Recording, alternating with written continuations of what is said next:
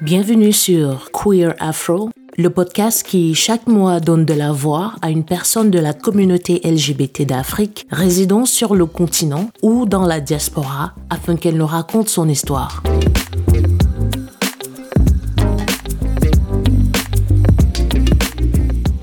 Merci déjà d'avoir accepté de discuter avec nous.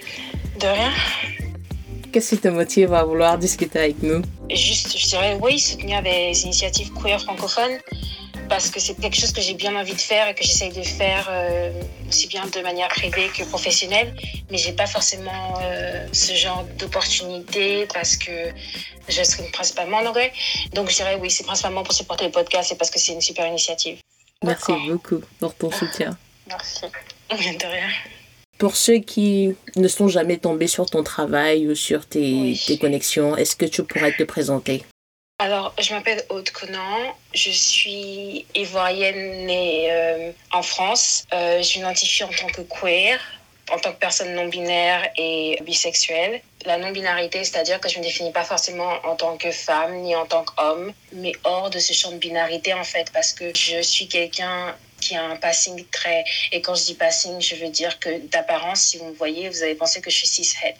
C'est-à-dire cis, donc une personne dont le genre qui était défini à la naissance correspond au genre auquel vous vous identifiez. Et het, euh, hétérosexuel. Et c'est pas du tout qui je suis. Donc, quand je me définis comme non-binaire, c'est-à-dire que je suis hors de ces champs de binarité. Je ne suis pas quelqu'un qui se retrouve dans la notion d'être une femme ou d'être un homme, mais hors de ça, parce que c'est le genre est une construction sociale, et ce sont des constructions sociales pour lesquelles je, hors de mon apparence physique, je, et même avec mon apparence physique, des fois, je, je me retrouve absolument pas, en fait. Donc, c'est comme ça que je me définis en tant que personne queer aussi, parce que je suis bisexuelle dans la notion, euh, en fait, originale du terme bisexuel, c'est-à-dire que je suis attirée par toutes sortes de personnes, peu importe leur genre il faudrait qu'elle soit aussi attirée par moi, évidemment. Je ne suis pas attirée par moi.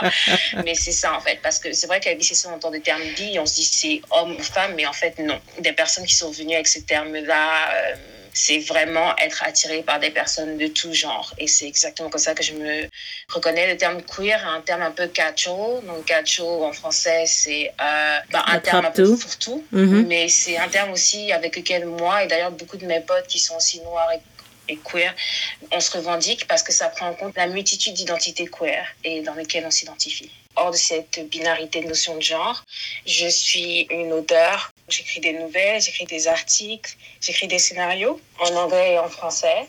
Et je fais des ateliers aussi et euh, des cours en ligne et je fais du coaching pour apprendre aux gens comment communiquer, comment faire du storytelling, donc raconter des histoires et principalement sur plein de sujets comme euh, la notion d'être noir, la notion de genre. J'apprends aux gens comment écrire sur des questions queer également, d'handicap, sur plein de sujets comme ça.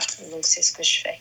Waouh je crois qu'on aura beaucoup d'éducation euh, durant cette conversation. Merci beaucoup de prendre la peine de définir chaque terme. Et c'est la raison pour laquelle on, prend la peine de demander à, chaque invité un peu de, de se définir selon ses, ses propres termes. Parce que de l'extérieur, on nous pointe du doigt en disant ouais cette personne est lesbienne ou elle est machin. Alors qu'en fait il y a pas mal d'identités qui sont regroupées dans le sigle LGBT bah du coup vu que tu es non binaire est-ce qu'il y a un pronom euh, auquel tu t'identifies le plus ou auquel tu aimerais être associé? C'est compliqué en français. Et même quand je m'exprime, je vais utiliser plusieurs euh, termes ou plusieurs pronoms qui vont être en, au féminin parce que, un, c'est ceux auxquels je suis habituée vu la manière dont j'étais socialisée en tant que femme. Mm. Et deux, parce qu'en français, tout est genré. Mm. Donc, c'est très compliqué parce qu'en anglais, mes pronoms sont she, they. Et en français, c'est elle et elle. Et Yel, c'est un néologisme, donc c'est tout à fait valable de, de l'utiliser, mais parce que c'est tellement nouveau et que je suis pas encore habituée à l'utiliser et qu'en français, je me sens un peu mal à l'aise à l'utiliser euh, dans la vie de tous les jours parce que les gens non seulement ne connaissent pas, à part quelques rares euh, concernés, mm. mais aussi parce que c'est assez compliqué à utiliser parce que moi-même, j'apprends à utiliser ces pronoms. Il est possible d'essayer de genrer un peu moins à l'écrit, mais à, à l'oral, c'est impossible. Mais c'est vraiment, vraiment compliqué. Je sais que mes potes euh, anglophones, donc quand je parle en anglais, euh, peuvent faire cet effort-là et des fois, ils vont juste utiliser they, mm. il, elle, mais au, pluriel. Et, mais en, français, c'est compliqué. Donc, je dirais euh, elle, Comment, comment tu appelles, comment tu appelles le yel? Alors, yel, c'est I-E-L. Je n'étais jamais tombée dessus. Je savais qu'en français, on essayait de traduire un peu de, le she, they, her, mais je savais pas qu'il y avait un I-E-L. OK. On apprend tous les jours. Merci de, de prendre la peine encore de, de rentrer dans ces détails-là. Tu disais, euh, tu te définis comme queer. À quand remonte un peu cette euh, prise de conscience là que voilà, je suis différente euh, alors, avant de commencer à expliquer, il y a une chose que je veux mentionner, mm. c'est que en fait, c'est pas tant que j'ai eu conscience que j'étais différente, c'est que les personnes cis-het se sont rendues compte qu'il y avait certaines règles par rapport au genre et la sexualité auxquelles je n'arrivais pas à me conformer. Et je ne me mm. rendais pas compte. C'est eux qui m'ont pointé du doigt en se disant hum, T'es sûr que t'es pas un peu. Et moi, je ne savais pas à l'époque, parce que pour moi, dans ma tête, avec la, surtout avec l'hétérosexualité euh, qui est compulsory, comment je peux traduire en français? Hétéronormé? Oui, le fait que ce soit un concept tellement fort, pour moi, en fait, en ça, j'ai toujours dit, ouais, en fait, euh, je suis hétéro et puis euh, je suis une femme, en fait. Mais je me rappelle quand j'étais petite, j'aimais bien les garçons et j'aimais bien les filles. Et euh, en explorant mon corps et tout ça, j'ai tendance à le faire avec des petites filles. Et, mais je disais pas vraiment parce que j'avais conscience que ce n'était pas forcément la chose la plus normale. Mm quand j'avais 12 ans, j'avais, il y avait un magazine qui s'appelait Jeune et Jolie. et euh, ça montre mon âge aussi, mais bon, bref. Euh, Jeune et Jolie. Et en fait, il y avait une meuf en couverture et j'ai découpé la couverture et j'ai mis sur mon dossier dans lequel je mettais mes cours. Et un jour, il y a une pote qui regarde mon dossier avec la meuf qui est en bikini. Elle me dit euh, Mais t'es sûre que t'es pas gay? Et je regarde et je me dis Mais pourquoi tu, pourquoi tu penses ça? Elle me dit Mais la meuf est en bikini. Et pour moi, j'avais pas compris. Et c'est une des nombreuses manières dont les enfants et aussi les adultes cis hétéros en fait me pointaient déjà du doigt parce qu'ils voyaient déjà quelque chose sur lequel j'avais failli. Et je savais pas que j'avais failli parce que je savais pas qu'il y avait un test en fait. Et donc je lui ai dit non. J'ai sorti une des choses les plus stupides que j'ai jamais dites de ma vie. Je lui ai dit non je suis pas gay parce que je regarde la fille et quand je la regarde pendant 10 secondes et si je ressens rien c'est que je suis hétéro en fait. Et euh, à l'époque il ne pas venu à l'esprit. En fait c'est juste peut-être que la meuf était pas mon type. Donc voilà et en fait, j'ai commencé à me poser des questions quand j'avais 16 ans parce que à l'époque, c'était à la mode d'être bisexuel pour attirer les regards des hommes. Les chanteuses prétendaient être bisexuelles ou s'en passaient et tout ça euh, sur scène. Quoi, Madonna, Madonna Britney Spears et tout ça? Je pensais exactement à ça. Mais je, si je donne trop de références culturelles, les gens vont savoir que je suis vieille.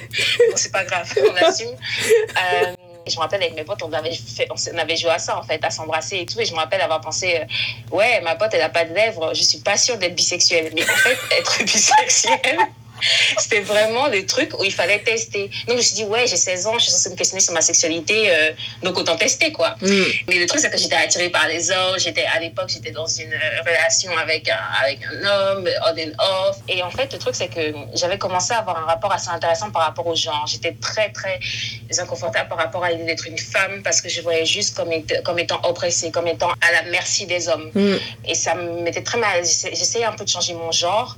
Donc, je fais mon big shop quand j'avais 15 ans, j'étais à la fin du collège. Donc, le, big shop, c'est qu'on se rase la tête voilà. pour devenir naturel. On se débarrasse de ses cheveux défrisés. Mm. Et donc, c'était un accident, mais j'avais toujours voulu avoir les cheveux naturels. J'avais le crâne rasé, en fait.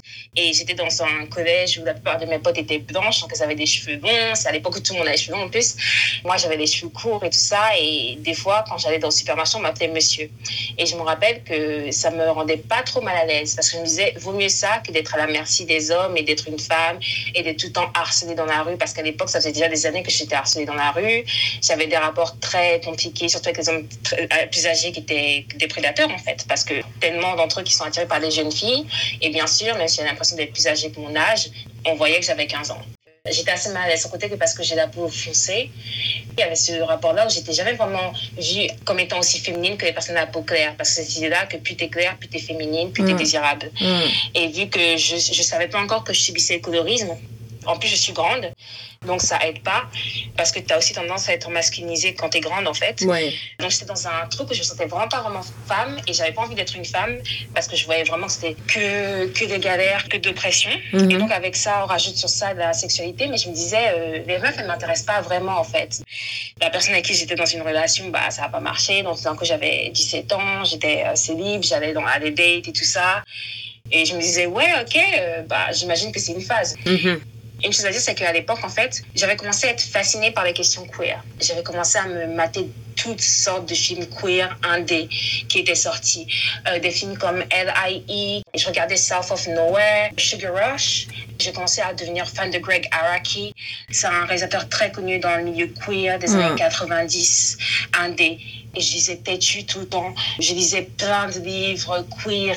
Et donc, j'étais absolument fascinée par ça. Je me voyais là-dedans et je me voyais pas là-dedans. Parce que l'image des personnes queer, en fait, en grandissant, c'est vraiment le mec blanc, gay, qui est le meilleur pote et qui traîne dans le marais et c'était pas qui je suis. Donc j'ai toujours dit ah peut-être qu'en fait j'ai cette euh, j'ai cette fascination là parce qu'il faut que je me trouve un meilleur pote gay et puis ça va c'est tout en fait. Hmm. Donc en fait c'est ça. Je me je voyais pas forcément comme queer parce que je disais ouais je suis pas le meilleur pote gay. Et j'ai commencé à avoir des, des potes. En fait quand j'ai eu 17 ans il s'est passé un truc assez drôle c'est que euh, mes potes blancs gays ont commencé à faire leur coming out. Il y en a ah. beaucoup qui sont passés par la phase je suis bisexuel et après ils sont après ils ont, ils ont totalement assumé je suis gay. Hmm. Mais il y en a plein aussi qui ont dit je suis gay. Donc, je me suis dit, ah, mais si ça se trouve, je suis en fait. Et c'est à ce moment-là que j'ai commencé à me poser des questions. Il y avait un, ce mec plus âgé qui traîne autour de moi et à un moment, je lui dis, ouais, ça se trouve, je suis bi. Il me regarde en me disant, je te prends pas au sérieux. Il faut dire aussi que je suis quelqu'un qui a un bon sens de l'humour et mhm. j'adore faire des blagues assez poussées. Je me rappelle, ma mère, elle regardait la télé, il y avait un reportage sur la Gay Pride et euh, elle me disait, ouais, euh, tu vas des trucs comme ça, euh, j'espère que tu vas pas devenir comme eux. Et j'ai regardé, je lui dis, bah, ça se trouve si, en fait. Elle m'a regardé, elle était en mode, arrête de faire des blagues. Et j'étais en mode, ah, ok, bon, ça c'est mon coming out. je pense que la raison pour laquelle c'est passé sur, passé sur un PDSA, c'est que c'est l'idée que t'es pas vraiment queer tant que tu dis pas mm. aux personnes cis, het, que tu mm-hmm. es en fait. Mm-hmm. Il faut que tu leur dises, c'est ton entrée dans le grand monde. Un peu comme les bas des débutantes, quand toutes ces meufs riches, mm-hmm. elles font leur entrée dans le grand monde, bah nous, c'est le bal queer où il faut dire aux hétéros et aux personnes cis que tu l'es. Il faut le dire tout le temps, hein. parce qu'en fait, le coming out, dans l'idée de la pop culture, c'est que tu fais quand t'es ado, et puis après, soit tu te fais jeter par ta famille, soit ils t'acceptent et tout ça. Mhm. Mais en fait, il faut c'est que tu fais ton coming out jusqu'à ce que tu meurs. Parce mhm. qu'il y aura toujours des cis-het qui soit qui sont, pas au courant. Voilà. Donc personne n'a pris au sérieux quand je fais mon coming out. Donc du coup, il s'est passé quoi? J'ai fait la, la, chose la plus logique qui soit, c'est que je me suis inscrite sur un site euh, de rencontre pour jeunes ados queer. Mhm. Et à l'époque, il n'y en avait pas beaucoup. Il y en avait juste un.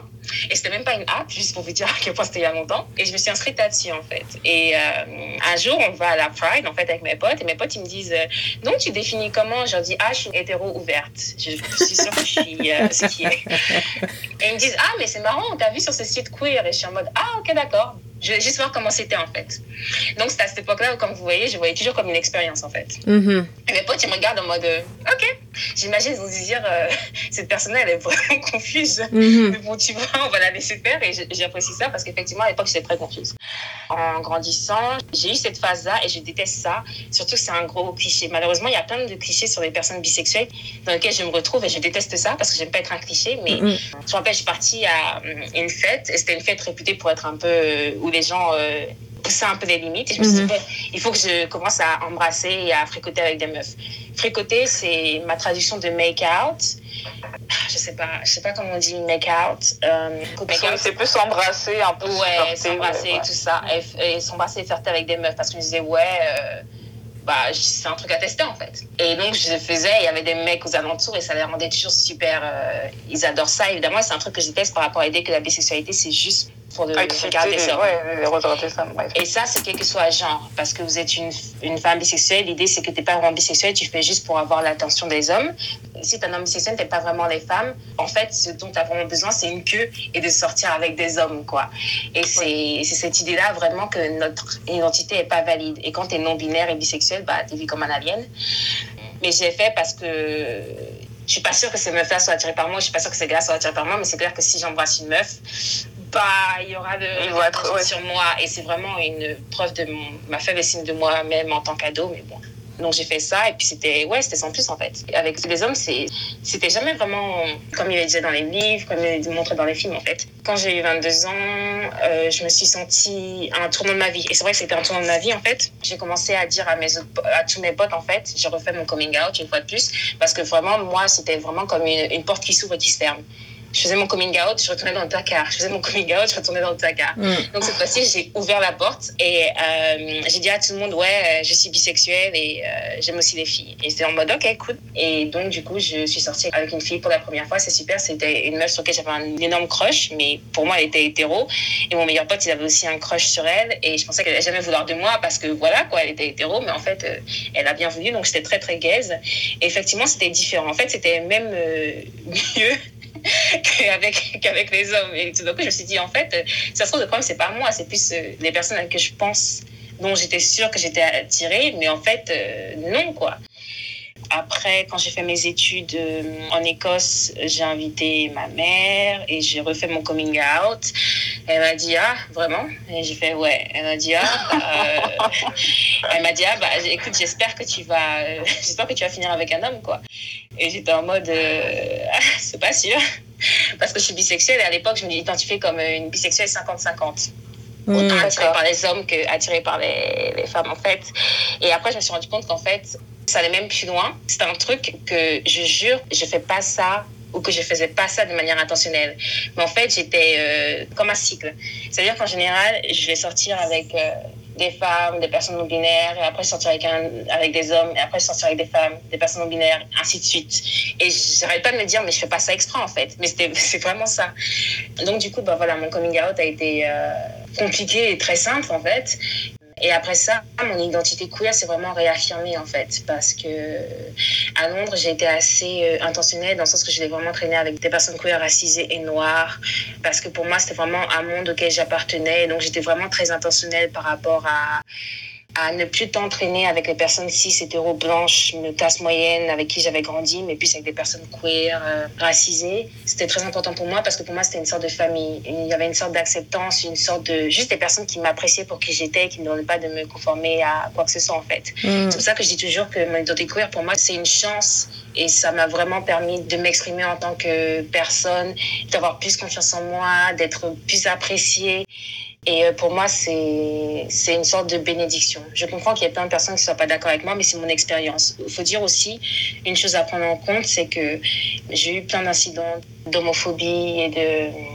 Pas de transphobie, mais pas de transphobie parce que je m'identifie pas en tant que personne trans, parce que je suis non-binaire. Il y a plein de fois où je suis mégenrée, où les gens font des commentaires absolument horribles sur la. Donc, c'est le terme transphobie, en fait. Mais en gros, même si j'ai eu ça, je vois quand même mon identité queer comme euh, une partie formidable de mon identité que j'adore. Hum, je savais aussi que ma famille, on a vécu tellement de choses assez difficiles en grandissant que, en fait, moi, faire mon coming out, c'était l'une des choses les moins graves ou les moins importantes. D'accord. Merci beaucoup d'avoir partagé parce que ça ouvre la voie à plusieurs rebondissements. Permets-moi de commencer avec euh, celui de ta maman. En regardant le reportage sur la Gay Pride, elle t'a dit J'espère que tu ne vas pas devenir comme ça. Je ne sais pas si vous avez eu l'occasion de revenir sur cette conversation-là ou si tu peux peut-être rentrer dans sa pensée pour développer un peu. Qu'est-ce qu'elle pointait du doigt quand elle disait J'espère que tu ne vas pas devenir comme ça? J'ai été élevée en tant que l'enfant aîné d'une famille euh, d'Afrique de l'Ouest, d'une famille ivoirienne. Donc, les notions de ma mère en, grandissant, parce qu'elle a grandi euh, entre autres en France, elle avait des potes gays, tout ça. Donc, c'était pas une notion qui était étrangère à elle. Mais le truc, c'est qu'elle s'imaginait pas que ce serait son enfant. Parce qu'elle m'a mis au monde et qu'elle espérait que je ressemblerais. Effectivement, bah, être queer, c'est très différent d'une personne qui est vraiment très hétérosexuelle et qui croit aux notions de genre quand je dis que j'ai été élevée comme la fille aînée d'une famille euh, africaine de l'Ouest, c'est vraiment j'ai été élevée entre autres pour euh, m'occuper d'un homme, m'occuper d'une famille. Hmm. La question d'être queer et du coming out, c'est aussi, je pense, d'une certaine manière, s'autoriser à décevoir les, les, hétéros et les personnes cis de, des attentes. En fait, ruiner les attentes qu'ils ont euh, de nous. Qu'ils ont fondées sur vous. Oui, Absolument. Après, le, truc à dire, et c'est toujours un peu bizarre, mais justement, moi et mon pote, on parlait de ça, c'est que ma mère, comparée à tellement d'autres parents, a une réaction assez... Euh, positive en fait. Parce qu'elle sait que je suis queer. Euh, elle m'a vu à des manifs à la télé elle m'a vu à des manifs à la télé, elle m'envoie des SMS en mode Mais je t'ai vu à cette manif queer et je suis en mode Ah bon? Mais tu me connais trop bien. Elle dit Non, bah en fait, je t'ai vu à la télé quoi. Donc, c'est très bien, c'est très bien que je suis queer. Mes frères et sœurs, ils le savent tous et tout ça. Ma famille le sait. Mais bien sûr, il y a des problèmes avec quelques membres de ma famille. Mais l'idée, c'était vraiment en mode. Euh, hate the sin, love the sinner, qui serait traduit comme euh, On aime le pécheur, mais pas le, mais on déteste le péché, c'est ça. oui. Et c'est vraiment l'idée que ah les autres ils peuvent le faire, mais si ça arrive dans ma famille, euh, ça va commencer à poser problème en fait. Donc j'imagine que c'était ça. Et aussi le truc c'est que dans ma famille, je vais pas entrer en détail évidemment pour des raisons euh, évidentes, mais je suis pas la seule personne queer et c'est normal. Parce que même si les personnes queer sont une minorité, on a toujours été une minorité, c'est quasiment impossible, surtout dans une grande famille africaine, que tu vous soyez la seule personne queer. C'est juste que les autres, ils n'auront pas fait de coming out, en fait. Donc, il y a d'autres membres de ma famille qui sont queer. Je ne suis pas une exception, mais je suis l'une des seules qui soit aussi open par rapport à ça. Et l'une des raisons pour lesquelles je suis open, je pense aussi, c'est à cause de mon passing. Et euh, parce que j'aime pas du tout ce passing-là, mais il n'y a pas grand-chose que je puisse changer parce qu'une des grosses raisons pour lesquelles j'ai ce passing, c'est aussi mon apparence physique. Et euh, même si j'altère cette apparence physique, il faudra faire beaucoup d'efforts. Donc c'est pour ça que je suis vraiment toujours en mode euh, non, non, je suis queer, c'est mon identité, vous n'allez pas enlever de moi, même si vous pensez que j'ai l'air 6-7. Hmm. Donc euh, voilà. D'accord. Est-ce que tu as grandi dans une famille chrétienne? Oui, ouais. j'ai grandi dans une famille chrétienne et j'ai été élevée en tant que personne catholique. Et je suis devenue athée euh, quand j'avais 12-13 ans parce qu'en fait, bah, mon meilleur ami à l'époque, il est devenu athée il s'est dit la religion c'est de la merde.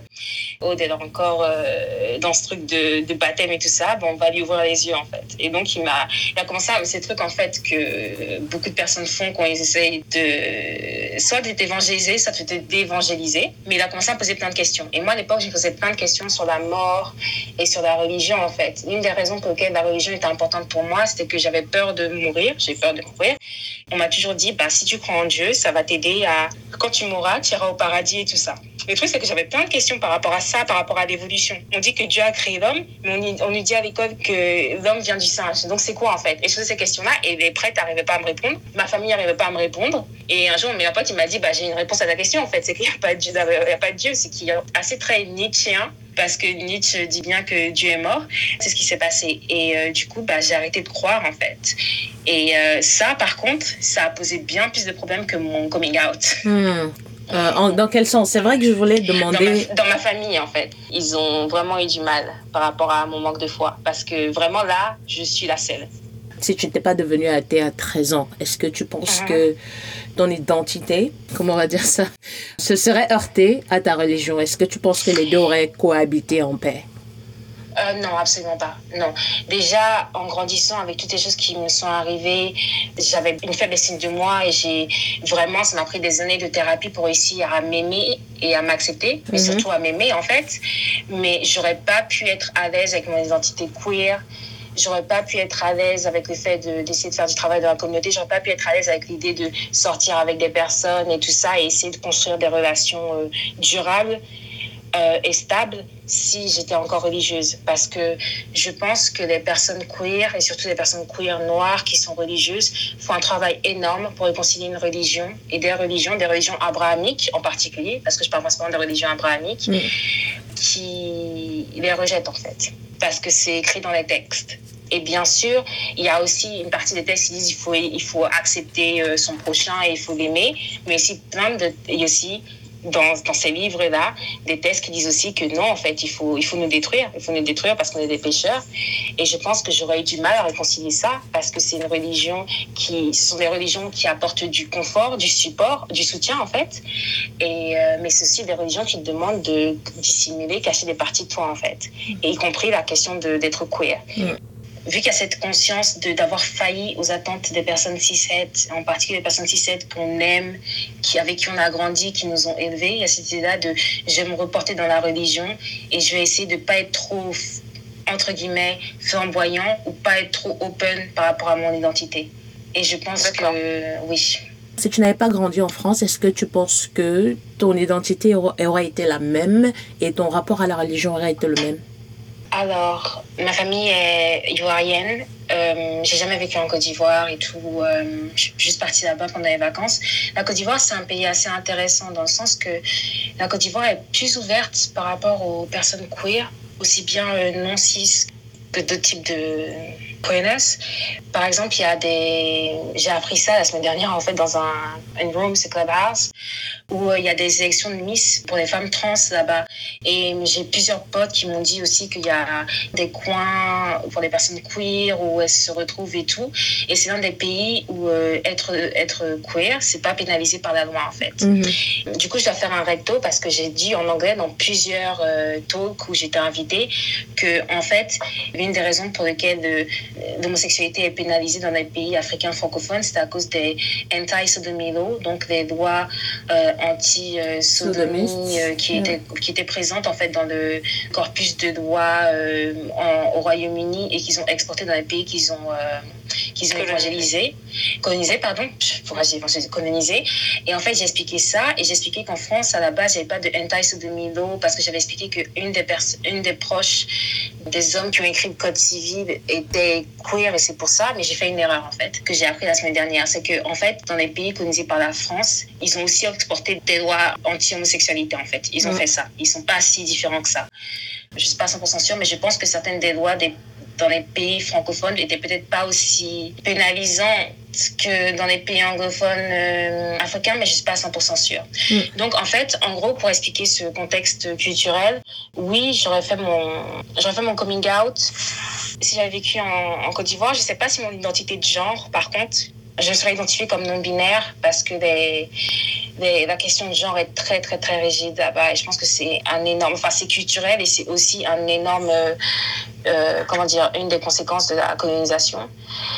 Je pense que j'aurais fait mon coming out simplement parce que je me sentirais trop mal à l'aise à être, euh, à ne pas être moi-même et à m'inventer une identité. Parce que pour moi prétendre être hétérosexuel c'est un comment dire c'est c'est une prison. Et c'est une des, des raisons pour lesquelles je suis des fois mal à l'aise quand je sors avec des hommes c'est que j'ai cette idée là que je me dis putain les gens vont croire que je suis hétéro et c'est pas qui je veux. Et ça veut dire que ça va impacter mon euh, cercle social aussi. Mm. parce que du coup ça veut dire que je vais devoir traîner avec des personnes hétéros. Ça veut dire que quand ils vont parler de sujets qui les affectent, ils vont avoir le, le postulat que tout le monde dans la pièce est hétéro et je vais toujours devoir rappeler que je suis queer, que je suis queer, ce qui est fatigant à la base.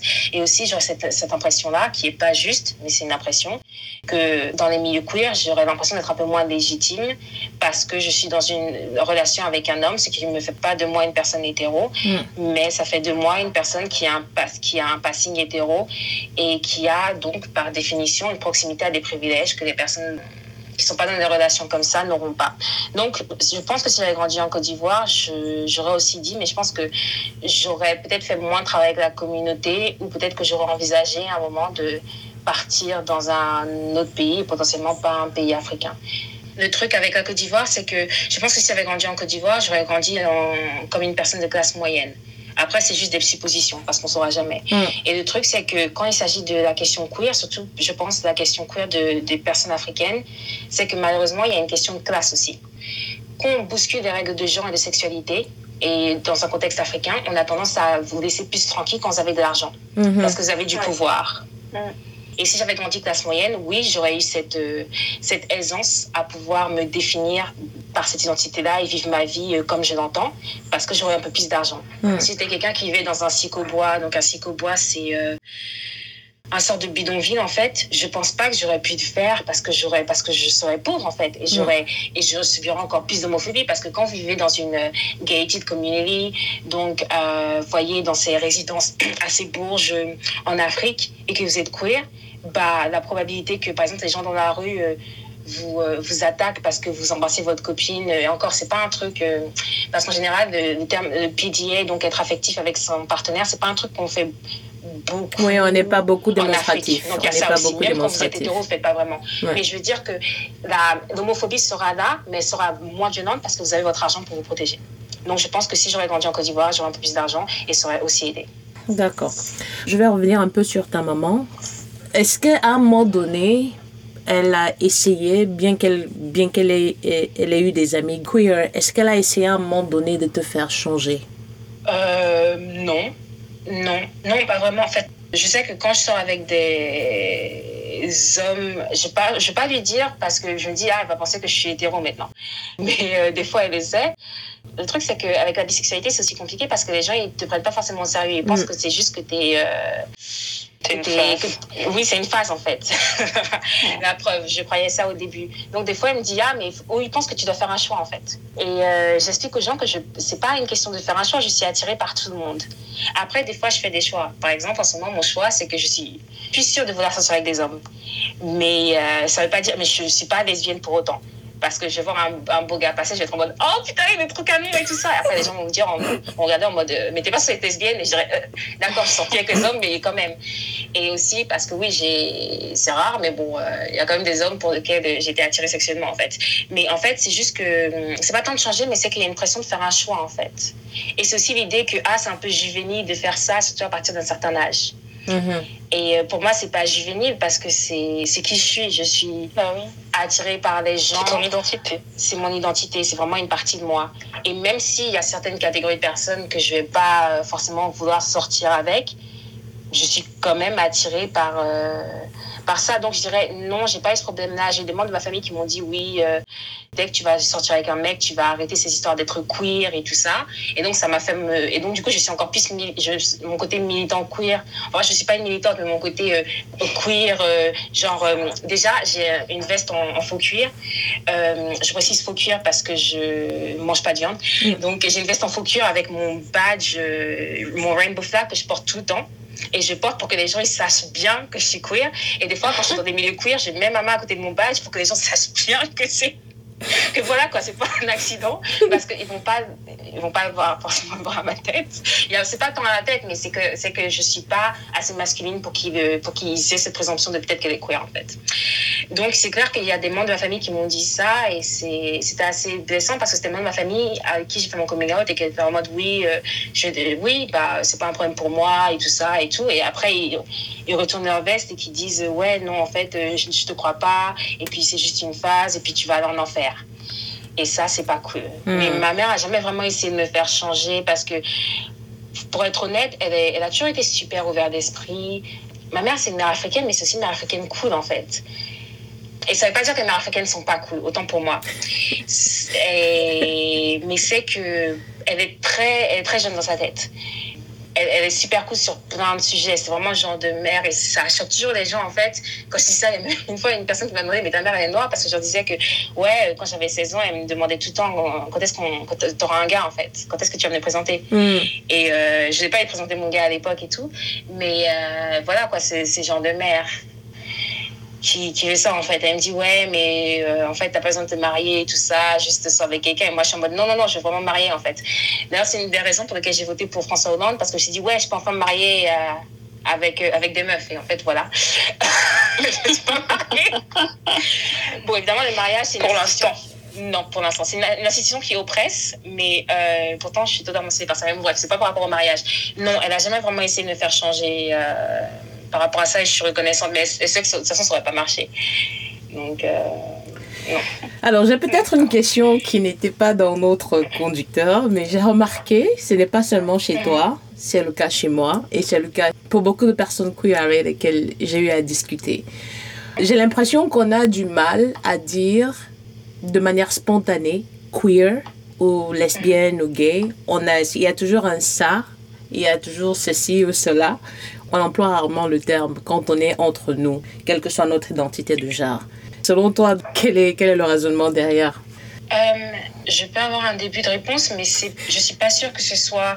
Et vous allez me dire si, euh, si, si j'ai tort ou quoi, mais je ne suis pas sûre que ce soit mon expérience parce que j'ai toujours utilisé les termes, mm. comme dit le même, dit des termes et j'utilise toujours des termes mm. parce que aussi je suis quelqu'un qui utilise beaucoup les mots la communication c'est très important pour moi je suis une bonne communicatrice et c'est mon taf mais c'est en fait je pense que c'est aussi euh, parce que j'ai plusieurs potes aussi qui vont pas forcément utiliser ces termes-là, ils vont pas forcément se définir comme lesbienne ou comme ou gay ou quoi que ce soit en fait. Euh, ils vont pas utiliser des termes, ils vont utiliser le, terme queer. Mm. Et je pense que l'une des raisons par rapport à ça, c'est que il y a cette idée-là que je sais qu'il y a une notion de race aussi.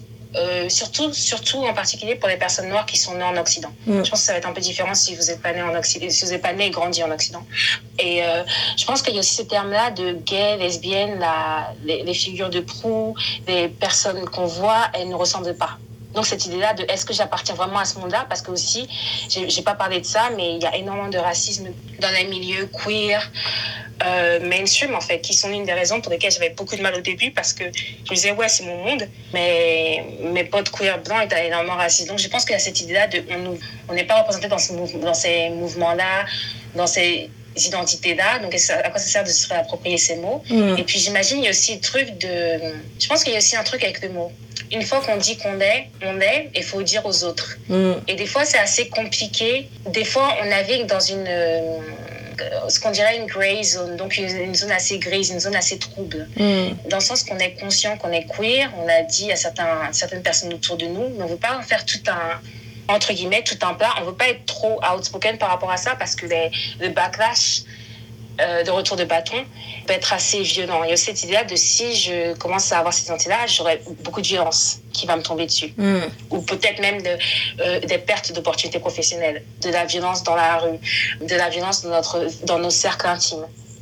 Donc je pense que c'est une des raisons par rapport à ça aussi. Il y a, parce que c'est ça, en fait. Une fois qu'on a cette identité-là, ça change beaucoup de choses. Ça mm. change surtout la manière dont les autres nous voient, en fait. Mm. Puis aussi, il y a cette idée-là de, sans vouloir trop entrer dans le Kinsey Scale, donc l'échelle de Kinsey, c'est que c'est quelque chose que j'expliquais en fait à mes potes la dernière fois. Je leur disais que parce qu'on était toutes euh, bisexuelles et je leur disais qu'en fait les personnes bisexuelles sont la majorité des personnes queer. En tout cas d'après les études qu'on a et surtout dans un les études sont principalement faites aux États-Unis et dans des milieux anglo-saxons, mais je pense que ce sera pas trop différent en France. Mais les personnes bisexuelles représentent plus de la majorité des personnes qui sont LGBTQIA+, ou mhm. queer et tout ça. Des fois aussi, on ne veut pas forcément se définir parce que on ne sait jamais. On peut toujours avoir euh, une, une, affinité, une attraction par rapport à d'autres personnes d'autres genres mhm. que celui pour lequel on a une majorité, et en majorité une affinité. Et il y a cette idée-là qu'une fois qu'on choisit ce terme, une fois qu'on se définit par rapport à ce terme, quand on veut changer, il y a un retour de bâton. Les gens sont en mode oui, mais tu es confus, mais pourquoi tu changes et tout ça? Donc je pense qu'il y a ça aussi, parce qu'il y a des personnes qui disent ok d'accord, je suis euh, peut-être principalement attirée par les femmes, principalement attirée par les hommes, mais qui sait un jour je pourrais sortir avec une femme. Donc, j'ai pas envie de dire juste euh, je suis gay, je suis lesbienne, parce que ça pourrait peut-être changer.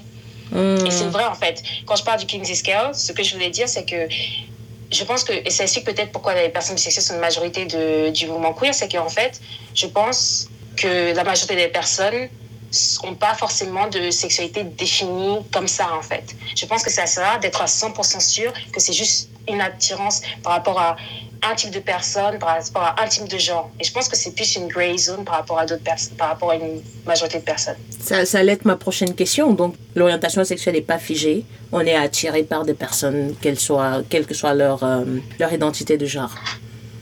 Euh, ça dépend, ça dépend des personnes. Euh, je vais parler pour moi, bien sûr, mais il y a plein de personnes pour lesquelles, en fait, non, ce sera pas fluide, ce sera fixe, ce sera très très fixe. Mais je mm. pense que pour beaucoup de personnes aussi, parce que ces sociétés sont très complexes, pour beaucoup de personnes, ce sera fluide pour moi, c'était fluide. En grandissant, j'étais pas seulement attirée par les hommes, et je me voyais vraiment euh, finir ma vie avec un homme et tout. Et ensuite, après, euh, ça a changé. J'étais un peu plus attirée par les femmes. Maintenant, je me rends compte que j'ai une préférence pour les femmes. Même si, faut être honnête, c'est plus facile de sortir avec des hommes parce qu'il y en a plus il y en a plus. C'est plus simple de les trouver parce que on peut sortir avec des hommes qu'on rencontre euh, au supermarché, avec des hommes qu'on rencontre euh, à une exposition dans le bus, en fait. Quand il s'agit de sortir avec des femmes, c'est plus compliqué parce que déjà, il faut se prendre la tête et se poser la question sur est-ce que c'est une personne queer. Hmm. Donc déjà, déjà c'est un problème. Donc ça rend les rencontres plus compliquées. Parce que déjà, il faut déterminer que c'est une personne queer. Ensuite, il faut déterminer que c'est une personne qui soit attirée par euh, soi aussi. Hmm. Et après, il faut commencer les trucs. Donc ça, ça rend la rencontre et la possibilité d'histoire bien plus compliquée. Ça, c'est aussi en prenant en compte le fait que c'est compliqué aussi d'aimer une personne d'un genre qui est pas hétéronormé. Hmm. Ce que je veux dire, c'est que on nous, on nous socialise, on nous pousse, on nous force, on nous prépare à aimer des hommes. Hmm. Aimer une femme, c'est aussi de cette manière, des fois, aimer un reflet, des fois un reflet de soi, ou des fois juste aimer une personne pour laquelle on n'a pas été préparé. Et ça, ça, ça, peut faire mal, ça peut faire peur. C'est quelque chose auquel on n'est pas habitué, c'est quelque chose auquel qu'on réapprend en fait. Parce qu'on doit tout réapprendre.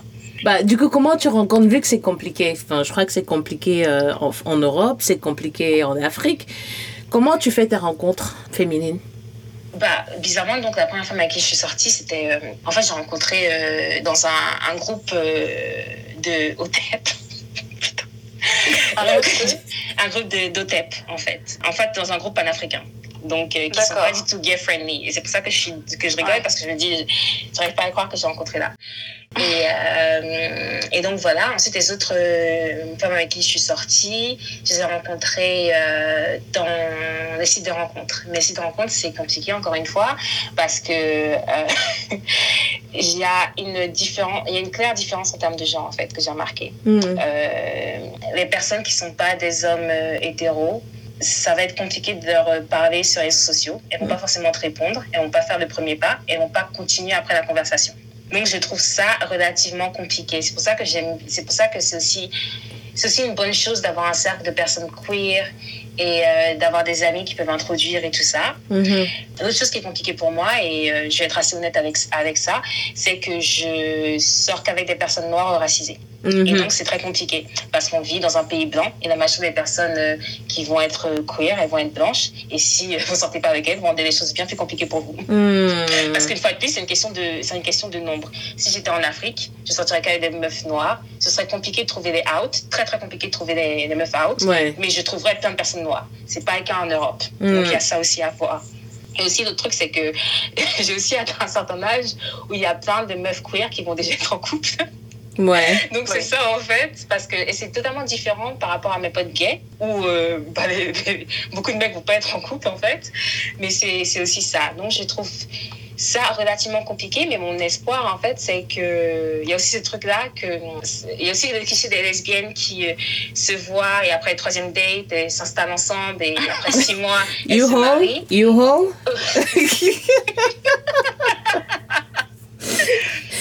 ce truc-là. Évidemment, je suis pas lesbienne, mais je me dis, mais bah, après, il y a une partie de moi qui me dit, bah, je pense que quand je trouverai la bonne personne, j'aurai trouvé la bonne personne. Mais pour le moment, ça va être compliqué.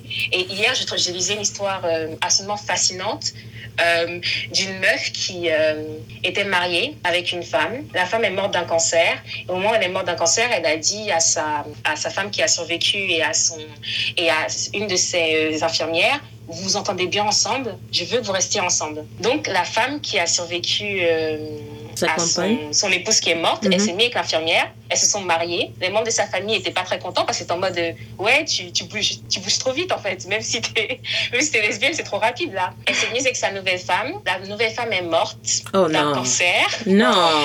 Oui, et pendant, euh, pendant qu'elle préparait donc le deuxième, euh, le deuxième, la deuxième funérailles, il y a le funeral director, je sais pas comment on traduit en français, mais l'une des personnes qui travaillait au, Le directeur des pompes funèbres, ouais. oui, Ouais. oui, au pont funèbre, en fait, qui s'est será posible elle s'est mariée avec elle.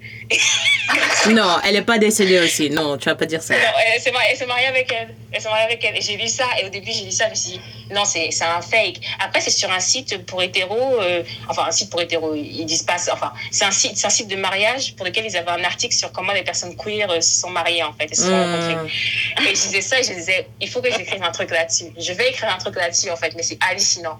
Donc voilà, bref, pour dire qu'en fait, ouais, l'espoir, c'est qu'une fois que je rencontre la bonne personne, ce sera la bonne personne. Mais c'est euh, relativement, relativement compliqué aussi, je pense que. C'est aussi le cas avec les hétéros. hein. J'ai remarqué ça, surtout quand je suis sortie avec des, mais quand on sort avec des personnes noires et métisses, c'est compliqué de pouvoir s'aimer. La notion de black love, d'amour noir, j'utilise le terme amour noir parce que je, parce que voilà, c'est une parfaite traduction.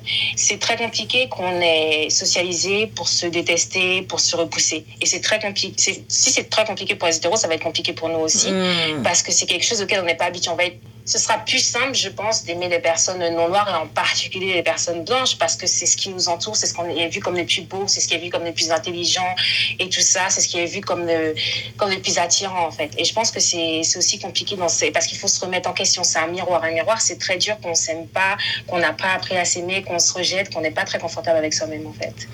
Ah, C'était une de mes questions. Je crois que tu, tu as commencé à y répondre, mais si on pouvait juste un peu s'étendre dessus, parce que je suis tombée sur ton article sur euh, OK Africa, euh, ce qui parlait des 10 couples queer qui, qui vous. Comment, comment, tu as, comment tu as formulé ça? Ah, Voilà. Those distant queer couple embody the beauty of black love. Et sur 10 couples, malheureusement, il y a au moins 5 ou 6 qui, qui sont séparés. Et comme tu disais, je crois que tu as commencé à y répondre, mais si tu pouvais un peu t'étendre dessus, ce serait pas mauvais. Pourquoi est-ce que les relations entre personnes de couleur semblent être vouées à l'échec?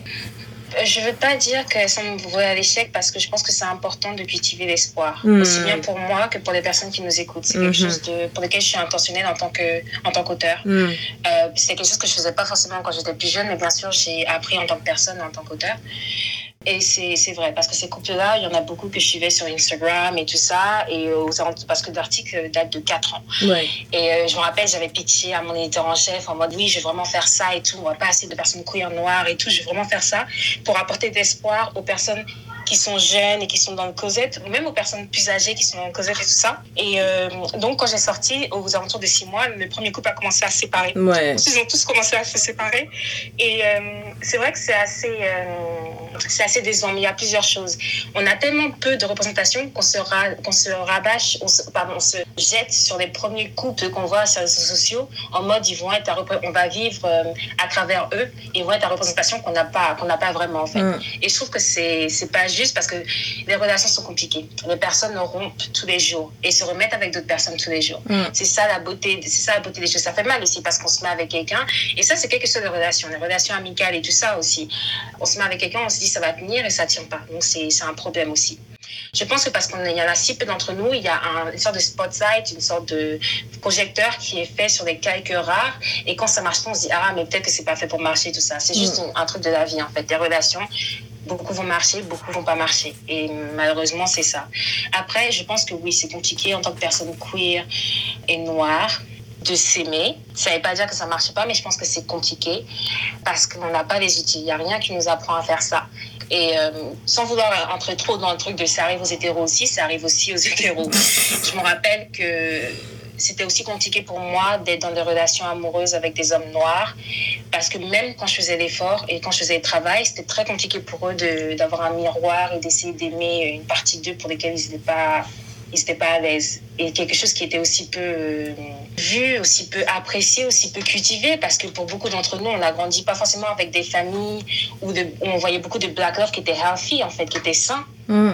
Je veux dire, moi, et j'ai une euh, parce que je j'ai une expérience de vie assez riche et j'ai j'étais euh, j'avais beaucoup de familles avec lesquelles j'ai grandi et tout ça. Mais il a fallu que j'ai 22 ans pour avoir mon premier exemple de black love et c'est un couple hétéro qui était ça en fait. Hmm. et plus âgé que moi et tout ça. Et ça m'a pris autant de temps alors que j'avais déjà vécu dans deux pays et j'avais déjà euh, fait plein de choses. Et donc pour les personnes queer c'est encore plus compliqué parce que combien de couples on connaît queer noirs qui sont je pense que de je veux dire que c'est pas tant une question d'être queer, mais c'est une question d'être noir, hmm. euh, en Occident en particulier. Après, pour les, pour les personnes queer, oui, c'est compliqué aussi, parce que on voit notre identité queer comme malheureusement quelque chose qui est, qui est rejeté par les, les hétéros cis, qui est euh, oppressé. C'est quelque chose qui est minimisé, quelque chose qui, qui peut potentiellement euh, nous mettre en danger. Donc, évidemment, quand tu es avec quelqu'un, quelqu'un de noir et quelqu'un de queer et tout ça, c'est très compliqué parce qu'une personne queer, être avec une personne queer noire, qu'on est noir, c'est dire quoi? On a tous les deux, on a tous les deux la même expérience du racisme, du sexisme, potentiellement, euh, si ce sont des personnes qui ne sont pas des hommes, mm. euh, et de l'homophobie. Ça veut dire que quand on subit ces choses-là, on, se regarde tous les deux et l'autre personne ne peut même pas vraiment nous, euh, peut nous comprendre, mais elle ne peut pas vraiment nous rassurer parce qu'elle vit, elle vit la même chose. Mm un truc débile. Par exemple, et quelque chose de vraiment très intéressant. J'ai remarqué que quand je sortais avec des personnes blanches et qu'il y avait un incident raciste qui arrivait, la personne blanche entrait dans un magasin, par exemple, et elle disait Ouais, il se passe quoi? Et tout d'un coup, bah, il y avait des excuses. Hmm. Quand tu sors avec une personne noire et qu'il y a ça, t'as pas d'excuses, t'as pas de respect, mm. t'as pas ça, t'as pas cette proximité au privilège quand tu es avec un homme, peut-être un peu ça peut aider parce que c'est un homme et, et, pas tant que ça. Et j'ai remarqué aussi un truc absolument hallucinant chaque fois que je sortais avec des personnes noires et qu'on quand il y avait du PDA ou qu'on s'embrassait dans la rue, et ça arrivait très rarement en fait, parce que c'est pas trop mon, genre, je suis très, je suis très africaine sur ce, sur ce coup-là, ben, en fait, les gens nous faisaient toujours des remarques. Il y avait une fois, j'avais posé ma tête sur, le, sur, mon, sur l'épaule de mon ex, et il y a une meuf dans une voiture qui roule, elle sort sa tête de la fenêtre et elle dit Get a room. Ce qui veut dire euh, aller à l'hôtel ou aller quelque part. Alors que j'avais juste posé ma tête sur l'épaule de la personne. Ce qui est j'ai fait pire dans la rue, sans vouloir rentrer dans les détails. Donc, euh, et c'est hallucinant. Et pareil, quand je sortais avec cette meuf noire, on s'embrassait et les gens faisaient des commentaires. Les mecs, ils étaient en mode oui, euh, vous voulez pas nous inviter ou des trucs comme ça, en fait. Pourtant, quand je suis sortie avec une personne d'origine asiatique et qu'on s'embrassait, les gens faisaient pas de commentaires. Il y a une sorte de, de cristallisation un peu malsaine des couples noirs que j'ai remarqué en sortant sortir des personnes noires et des personnes non noires, Hmm. qui peut être expliquée par plein de choses. Une chose qui est rare aussi, le fait qu'on soit sexualisé. Même quand je suis avec des hommes hétéros je, noirs, je suis ex- sexualisée. Donc, euh, c'est clair que quand je, suis avec, quand je sors avec des femmes euh, noires, il y a cette double sexualisation et cette idée-là de. On n'est pas aussi. Peut-être on n'est pas aussi classe ou des trucs comme ça. Ou peut-être aussi le fait que euh, quand je sors avec des personnes non, non noires, les gens ne pensent pas vraiment que je sorte avec elles en fait. Mm. Ils disent ah, elle vous êtes juste amis, surtout quand ce sont des femmes non, non noires en fait. Hmm. Donc, euh, donc il y a, il y a toutes sortes de choses. Mais en gros, pour revenir à ces couples-là et à cet article-là, ça me fait vraiment plaisir de l'écrire. Ça me rend un peu triste que ces couples sont, se sont euh, séparés, mais aussi les trucs à prendre en compte, c'est que en- entre-temps, il y a d'autres couples qui sont apparus en fait. Ouais. Oui, il y a pas mal que je suis sur, sur Instagram. Il y a pas mal que je suis, mais je suis sûre que je n'ai ouais. pas une liste aussi exhaustive que la tienne. Oui, bien sûr. Oui, bien sûr. Et je- pour finir, pour ça, je pense que c'est dur de s'aimer en tant que personne noire, principalement, et c'est aussi dur de s'aimer en tant que personne queer. Ça, ce sont des mots très forts. Mais c'est la beauté, c'est la beauté de ça. Parce que je pense qu'il y a, en fait, je pense que ce type d'amour-là, pour moi, est tellement beau et tellement fort et tellement pur. Parce que c'est compliqué de s'aimer, mais quand on s'aime, je pense qu'on est capable de déplacer des montagnes ensemble. Qu'on aime quelqu'un qui a une réflexion de soi et qu'on est capable de créer une sorte de, on est capable de créer une sorte de bulle entre nous, entre personnes de communautés similaires. Et je trouve que c'est vraiment beau. Quand ça marche, c'est superbe. D'accord.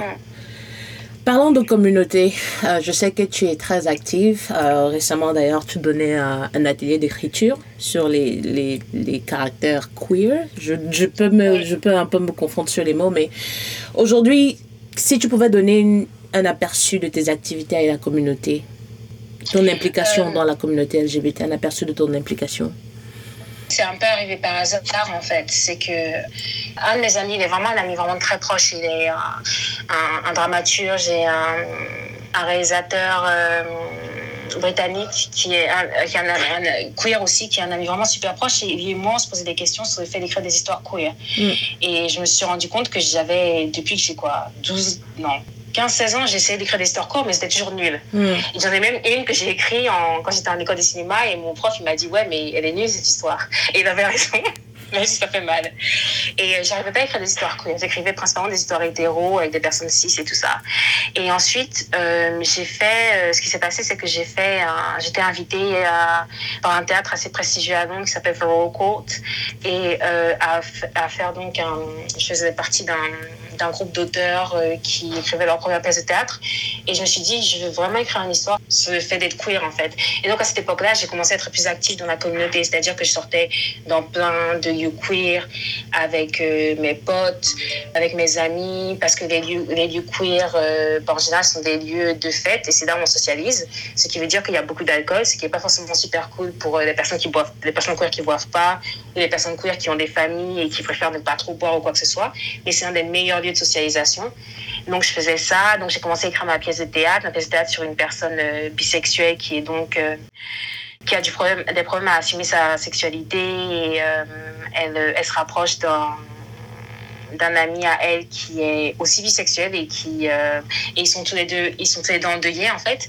Et donc c'était une histoire qui m'intéressait vraiment. Bon la pièce de théâtre elle est, malheureusement elle n'a pas été faite ou quoi que ce soit j'ai écrit un extrait d'une pièce de théâtre qui elle a été faite au Savile Playhouse donc une, un théâtre à Londres et en fait je voulais explorer le terme de la bisexualité parce que euh, un truc que je me suis aperçu, c'est qu'une fois que j'ai essayé d'être intentionnelle par rapport au fait d'être avec des personnes queer, noires et racisées, tout d'un coup, tous mes potes, beaucoup de mes potes étaient soit on fait leur coming out queer, soit euh, ben, en fait, il était quoi. Et c'est un truc de, c'est un truc de mal parce que ça voulait dire qu'une fois que j'ai décidé de trouver ma famille, j'ai trouvé. C'est les avantages d'habiter dans des villes cosmopolites. Parce que je pense que si j'habitais euh, à Brive-la-Gaillarde, j'aurais eu du mal à trouver ma famille. Mm. Donc, euh, donc j'ai écrit, donc j'ai écrit euh, un extrait de pièce de théâtre qui a été fait, qui a été joué, et c'était sur une question de la bisexualité, surtout la bisexualité au niveau des hommes et le fait que les hommes, en particulier les hommes noirs, qui sont bisexuels et qui sortent avec des femmes ont du mal, en fait, parce que beaucoup de femmes, surtout des femmes hétéros, vont pas les prendre au sérieux parce qu'elles vont, elles vont avoir des insécurités, elles vont se dire ouais, euh, il va me tromper avec un homme et tout ça. Et ça avait été, euh, ça avait commencé par une conversation que j'avais eue avec euh, une ancienne connaissance qui avait dit ouais, moi je ne vais pas sortir avec un mec bisexuel. Et ce qui m'avait choqué, c'est que cette, cette connaissance-là a été, avait été dans une relation avec une femme pendant un an en fait. Hmm. Et je m'étais dit, ah d'accord, c'est intéressant en fait. C'est vraiment intéressant que ça marche d'un côté et pas de l'autre. Donc j'ai écrit ça. Et puis euh, du coup, à un moment, quand j'ai commencé à faire mes ateliers, j'ai une pote qui m'a dit, euh, parce qu'en fait, au, Royaume-Uni, il y a février, c'est le LGBTQ Plus History Month. Donc c'est le mois de l'histoire euh, LGBTQ+. Mm-hmm. Donc cette pote-là, en fait, elle a une association avec qui j'ai travaillé. Elle m'a dit, ça t'intéresserait de faire quelque chose pour ça Pourquoi pas un atelier? Et je lui ai dit, ah, pourquoi pas faire un atelier sur comment écrire des histoires queer. J'avais jamais fait ça, mais c'était vraiment intéressant pour moi. Et je me disais, ouais, oh, t'as jamais vraiment écrit une histoire queer à part cette pièce de théâtre. Et je me suis dit, bon, c'est pas grave. J'écris et je me connais en, truc queer. Donc, euh, ça va aller, on va le faire. Donc, j'ai fait, c'est bien passé. Et ensuite, après, pour euh, Pride Month, donc en juin, donc le mois des Pride, il y a toujours plein d'événements et tout ça, surtout euh, dans les pays anglo-saxons et tout. Donc, j'ai fait un atelier pour une grosse boîte et j'ai fait aussi un talk où ils m'ont demandé de parler de mes expériences de personnes queer. Je me disais, ah, mais est-ce que je peux vraiment parler et tout ça Parce que je me sens toujours un peu mal à l'aise à l'idée de parler des questions queer pour plusieurs raisons, en fait. Un, à cause de mon passé mon passing, mais c'est pas tant à cause de mon passing, c'est aussi parce que depuis que j'ai fait mon coming out, j'ai passé beaucoup d'années en fait à ne pas sortir avec des gens euh, par choix. Et aussi, j'ai pas eu de longues relations euh, amoureuses. Mm. Ce qui veut dire aussi, j'imagine que j'ai eu vraiment moins d'homophobie parce que les gens peuvent pas voir ce qu'ils savent pas. Mm. Et ils de voir quand on est en relation. Mais en gros, c'est pour dire que j'ai un peu moins d'homophobie parce que j'ai pas de copine à qui je la main dans la rue. Mm. Donc, euh, ou quand j'en ai, ça dure pas forcément super longtemps. Donc, euh, donc je disais, donc je sentais pas forcément super euh, légitime à faire ça, mais j'ai fait quand même ces, ces discussions-là. Et c'était intéressant parce que c'était euh, dans les pays anglo-saxons, ils ont des, ce qu'on appelle des employee resource groups. Donc, ce sont des groupes, des groupes d'employés en fait qui sont, qui sont, qui se réunissent en fonction de leurs identités. Y des groupes de femmes, des femmes employées de, on va dire, des femmes employées de Google. Il y aura le groupe de, de groupes d'employés LGBTQ+, de Google, le mhm. groupe d'employés qui ont des qui ont des handicaps de Google et tout ça. Donc, j'avais été invitée par le groupe euh, d'employés LGBTQ+. Et j'étais la seule personne noire, hormis les gens euh, de la sécurité et les gens à l'accueil. Et euh, donc, je me suis dit, bon, ça vaut peut-être la peine de parler de ça. Et j'ai mentionné ça, justement. J'ai mentionné ça, que c'était assez intéressant au niveau diversité, qu'il n'y ait qu'une seule personne noire, en fait. Et donc, j'ai commencé à, à, faire ça. Et puis après, j'ai fait plusieurs autres ateliers. Et du coup, mes potes, m'ont invité à des événements de networking pour les gens qui, pour les, associations LGBTQ+, euh, surtout euh, à Londres et tout ça. Et donc, j'y suis allée, j'ai commencé à rencontrer des gens qui avaient l'air intéressés par rapport à mes ateliers. Donc, euh, du coup, j'ai commencé à faire plein d'ateliers, y compris un de mes derniers ateliers qu'on a fait en février, justement pour le LGBTQ History Month, qui était sur la question des joies queer pour les personnes racisées. Je voulais vraiment faire un sur la question de la joie noire queer, donc comment écrire sur la, la notion de la joie euh, qu'on est une personne noire queer, mais j'ai pas encore trouvé de d'assos ou de, ou de clients qui soient intéressés, mais j'espère que ça va arriver. Et donc, j'ai aussi fait des, des, talks par rapport à ça. Donc, je dirais que c'est mon implication dans la communauté assez minimale parce qu'en gros, je, je, suis une auteure et je vais les gens à écrire. Et si je peux aider les gens queer, racisés, noirs à écrire sur eux-mêmes, sur leurs identités, ou si je peux aider d'autres personnes à, en apprendre plus sur le sujet, c'est euh, ce qui m'intéresse. Après, euh, d'un point de vue personnel, je donne des assos de temps en temps quand je peux et tout. Et euh, je fais des talks pour essayer d'explorer plus ces sujets-là. Et qu'autre au niveau de la communauté? Ouais, je reste active parce que je vends de la chance aussi, c'est que je ne suis pas quelqu'un de populaire, mais mes potes, c'est de son en fait. Donc j'arrive toujours à, à repérer les personnes populaires, à me jeter sur elles. Mm. Et donc j'ai de la chance que mes potes soient assez investis parce que la plupart de mes potes sont militants pas la plupart, mais beaucoup de sont. Donc, euh, en fait, grâce à eux, j'ai cette opportunité-là de vraiment pouvoir traîner dans les communautés queer euh, de, différents, de différents pays Et euh, bah, quand il y a des marches, quand il y a le UK Black Pride, dans le UK Black Pride, j'ai travaillé pour eux aussi, mais le UK Black Pride, j'adorais parce qu'en fait, c'est c'est une Pride pour les personnes racisées qui a commencé il y a 15 ans au Royaume-Uni, à Londres. Elle est online maintenant. Donc l'année dernière, j'étais très contente parce que j'y allais plein de fois. À chaque fois, je disais, ouais, je vais y aller, j'ai rencontré ma copine et tout ça. J'ai rencontré ma meilleure amie là-bas, mais j'ai jamais rencontré de copine, mais c'est pas grave. Et, euh, et en fait, euh, non, je veux pas que vos euh, auditeurs pensent que Aude est un chien, mais, mais euh, voilà, en fait. Donc j'y allais, c'est vraiment super parce que toutes les personnes qui sont un peu qui sont racisés out. Pas forcément pas toujours out mais qui sont un peu dans la communauté vont être là. Donc c'est cool ils passent de la bonne musique il y a de la bonne bouffe. Des fois un peu trop cher mais bon c'est pas grave. Et puis on y va on est bien habillé tout ça. Et puis on sait que c'est un terrain aussi. Le truc c'est qu'on sait très bien que ce sont aussi les on n'a pas beaucoup d'opportunités de socialiser hormis les boîtes et tout ça. Et j'aime pas forcément les les boîtes à Soho donc le quartier gay euh, à Londres parce qu'on a eu plein de problèmes de racisme avec nos potes. Et dans le Marais aussi, j'ai eu plein de trucs de racisme et tout euh, là-bas. Donc, c'est bien d'avoir des espaces comme ça, en fait. Mm. Donc, euh, bref, oui, bon, en gros, mon, mon, euh, la manière dans la communauté, c'est que j'essaie vraiment de soutenir les gens, soutenir les projets, donner mes cours pour aider les personnes à se dévoiler et à prendre soin d'eux-mêmes par rapport à l'écriture oui, principalement ça, soutien des fois, parler de mon expérience si ça aide. Je ne sais pas trop si ça va aider parce que non seulement c'est assez particulier, mais aussi euh, c'est aussi particulier, mais bon bref, c'est ce que j'essaie de faire. Je voulais, je voulais rebondir sur la, la Gay Pride. Euh, tu parlais de Black, euh, c'était quoi la Black Pride? Euh, Oui, UK Black Pride. Oui. UK Black Pride. Donc, est-ce que tu vas, est-ce que tu participes à la grande Gay Pride ou tu te limites, vu que tu, tu souhaites être entouré de personnes queer et noires, est-ce que tu participes Mhm. à la grande Gay Pride ou tu t'arrêtes à la UK Black Pride? Bah, quand j'étais ado, j'allais à la, à la grande Pride. Ensuite, après, j'ai un peu arrêté. Après, euh, au Royaume-Uni, en fait, vu qu'il y a la UK Black Pride, j'y vais. Des fois, je vais au Grand Pride. On est parti à la Pride de Brighton. J'y suis allée avec euh, un membre de ma famille parce que pourquoi pas. Mm. Et aussi parce que c'est important pour moi que mes membres de ma famille aient cette expérience-là de voir un peu mon monde en fait. C'est très important pour moi, pour ne pas que ce soit juste quelque chose d'obscur ou quelque chose de caché, tout ça. C'est vraiment, c'est important pour moi d'être open avec les gens qui me sont proches en fait. Ils doivent Mm. connaître beaucoup d'aspects de ma personnalité et tout ça. Donc on est parti. Donc de temps en temps, je vais au Grand Pride. Mais euh, je suis assez nerveuse à l'idée de me retrouver dans des incidents de racisme. C'est très compliqué. Le racisme de la de personnes 6-7 est déjà compliqué à, à repérer, à call out, donc à pointer du doigt et tout ça. Mais avec les personnes euh, queer, quand il y a ça, elles vont aussi se victimiser en disant oui, je suis queer, comment tu veux m'accuser de faire ça? Il y a tous ces trucs-là. Donc, en général, maintenant, euh, bon, il n'y a plus de Pride à cause du confinement, mais en général, je reste sur le UK Black Pride. Mais après, c'est ça le truc, en fait. Une chose qui me manque énormément, c'est que, euh, enfin, je, vais à des marches, je vais à des marches euh, et tout ça. Dans, dans les pays comme en France où il n'y a pas de Black Pride, bah, je vais aller aux marches normales et j'essaie de trouver les personnes racisées, quoi. Mais je ne vais pas le faire aussi souvent que possible et quand je vais y aller, je ne vais pas y aller seule.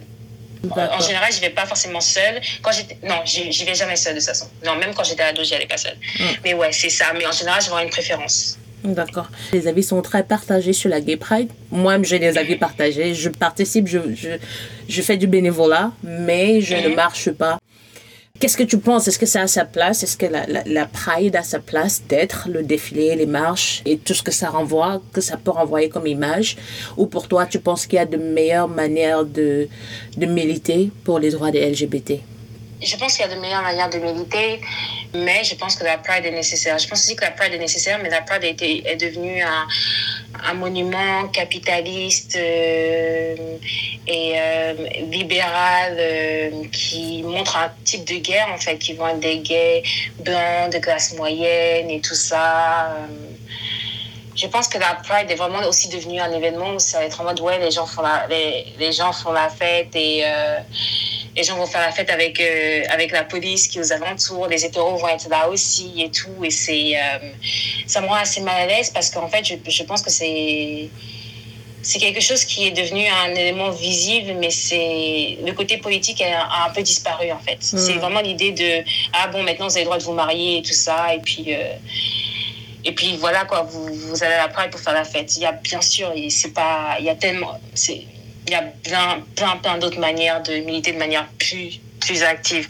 Après, c'est un symbole, et c'est un symbole qui est quand même là. Je pense que c'est bien aussi d'avoir ce, cette sorte de point, de se dire, bon, ça va être juin, et puis au moins, je vais pouvoir euh, voir des membres de ma famille, des membres de ma famille euh, métaphoriques, spirituels, peu importe, et tout ça. Euh, je pense que c'est c'est aussi euh, pratique, mais je comprends que plein de gens ne veulent pas forcément marcher parce que soit ils sont. Soit parce que voilà, quoi, en fait, euh, parce que c'est ton identité que tu vas militer. Et il y a plein de gens qui sont pas militants, j'en suis, euh, j'en suis une, je suis pas militante. Euh, soit ils veulent pas militer, soit ils veulent aider de d'autres manières, en fait. Et c'est important parce que cette idée-là de vraiment euh, les causes gays, se marier, et puis maintenant, peut-être les, les conversion therapy, um, therapies, donc les. Merde, je sais pas comment on dit en français. Thérapie de conversion? De Merci. conversion. Il y a cette idée-là, mais en gros, l'idée, c'est que bah, de quoi vous plaignez encore, en fait, Hmm. euh, d'une certaine manière. Et euh, non, il y a tellement, tellement de choses qui, qui sont un qui sont un, un, un gros, gros, gros problème dans nos communautés. Le fait qu'on soit euh, systématiquement plus appauvri, le fait qu'on navigue des, structures euh, aussi bien de la part des forces de l'ordre que de la part du marché de l'emploi, que de la part de, des, attaques homophobes, transphobes qu'il y a partout. Et euh, tout aussi bien, en, en, pensant aussi au fait qu'il y a plein, aussi plein de pays qui sont euh, structurellement euh, qui sont structurellement homophobes et transphobes, et même les pays dans lesquels on vit qui soi-disant soient entre guillemets plus vers d'esprit, ben en fait, euh, dans plein de, dans plein de, de, d'endroits, non, en fait. Je, je suis jamais vraiment à l'aise à l'idée de, de serrer la main de mes, mes copines quand je suis dans la rue parce que il y aura quand même quelques incidents, quoi. Mm. Et c'est différent de certains pays d'Afrique, d'accord, et certains pays des Caraïbes, mais euh, des Antilles, mais euh, ce sont quand même des problèmes. Donc, euh, et puis aussi un autre truc qui me saoule aussi, c'est que il y a cette idée-là de, je vais en parler parce que c'est un de mes sujets préférés, mais euh, cette idée-là de d'homonationalisme en fait.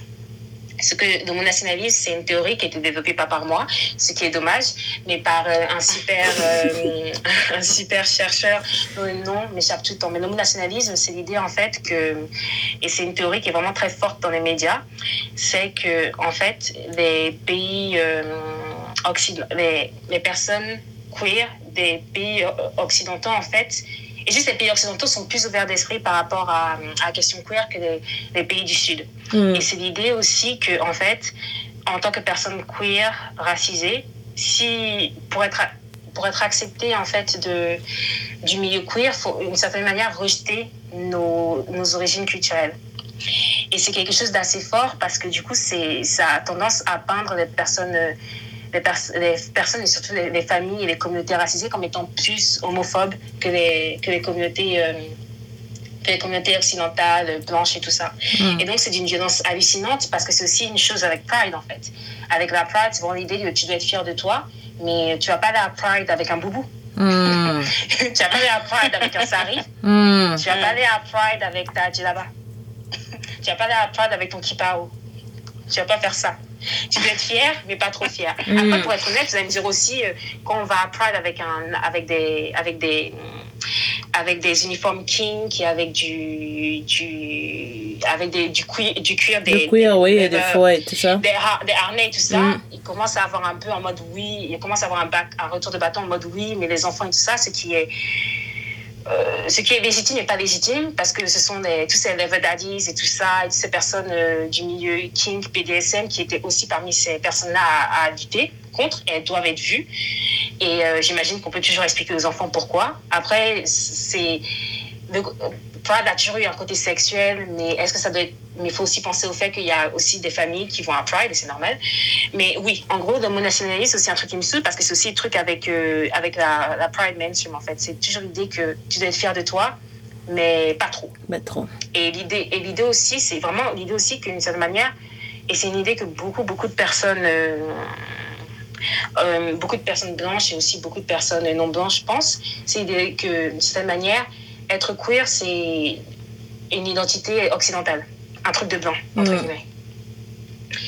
Et euh, le monde nationalisme euh, se rend cette idée-là légitime, dans le sens que bah, si tu dois être queer, tu dois abandonner une partie de toi, ce qui est juste une fonction de la suprématie blanche en fait.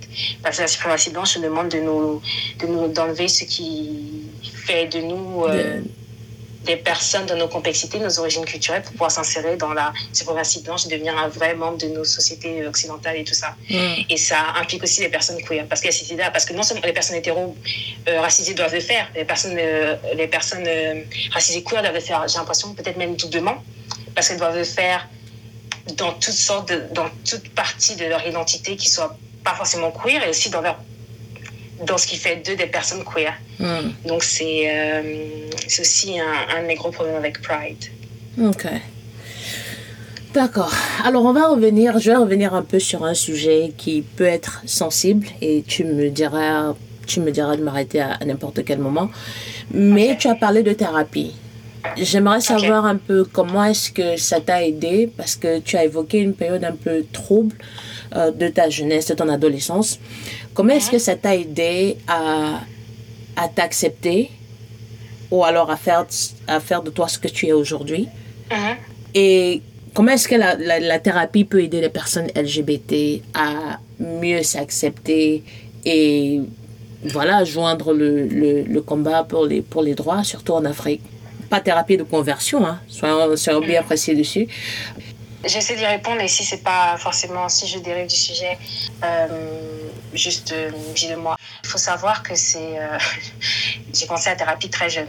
Encore plus en connaissant mon, mon background. Je me rappelle, je disais, j'ai vu mon premier psy quand j'avais 17 ans en fait. Mm. Et j'ai développé une dépression quand j'avais 14-15 ans en fait, pour diverses raisons. Et je savais bien qu'il y a quelque chose qui n'allait pas en fait. Mon environnement n'était pas très, me soutenait pas vraiment parce qu'on disait c'est un truc de blanc et tout ça. Donc j'ai commencé euh, ma, ma, thérapie pour des raisons qui n'étaient pas forcément liées à mon identité queer en fait. Euh, la thérapie au début c'était principalement, c'est vraiment très occidental parce qu'en fait la médecine occidentale c'est en mode euh, on traite les symptômes, on n'essaie pas de connaître la cause. Mm.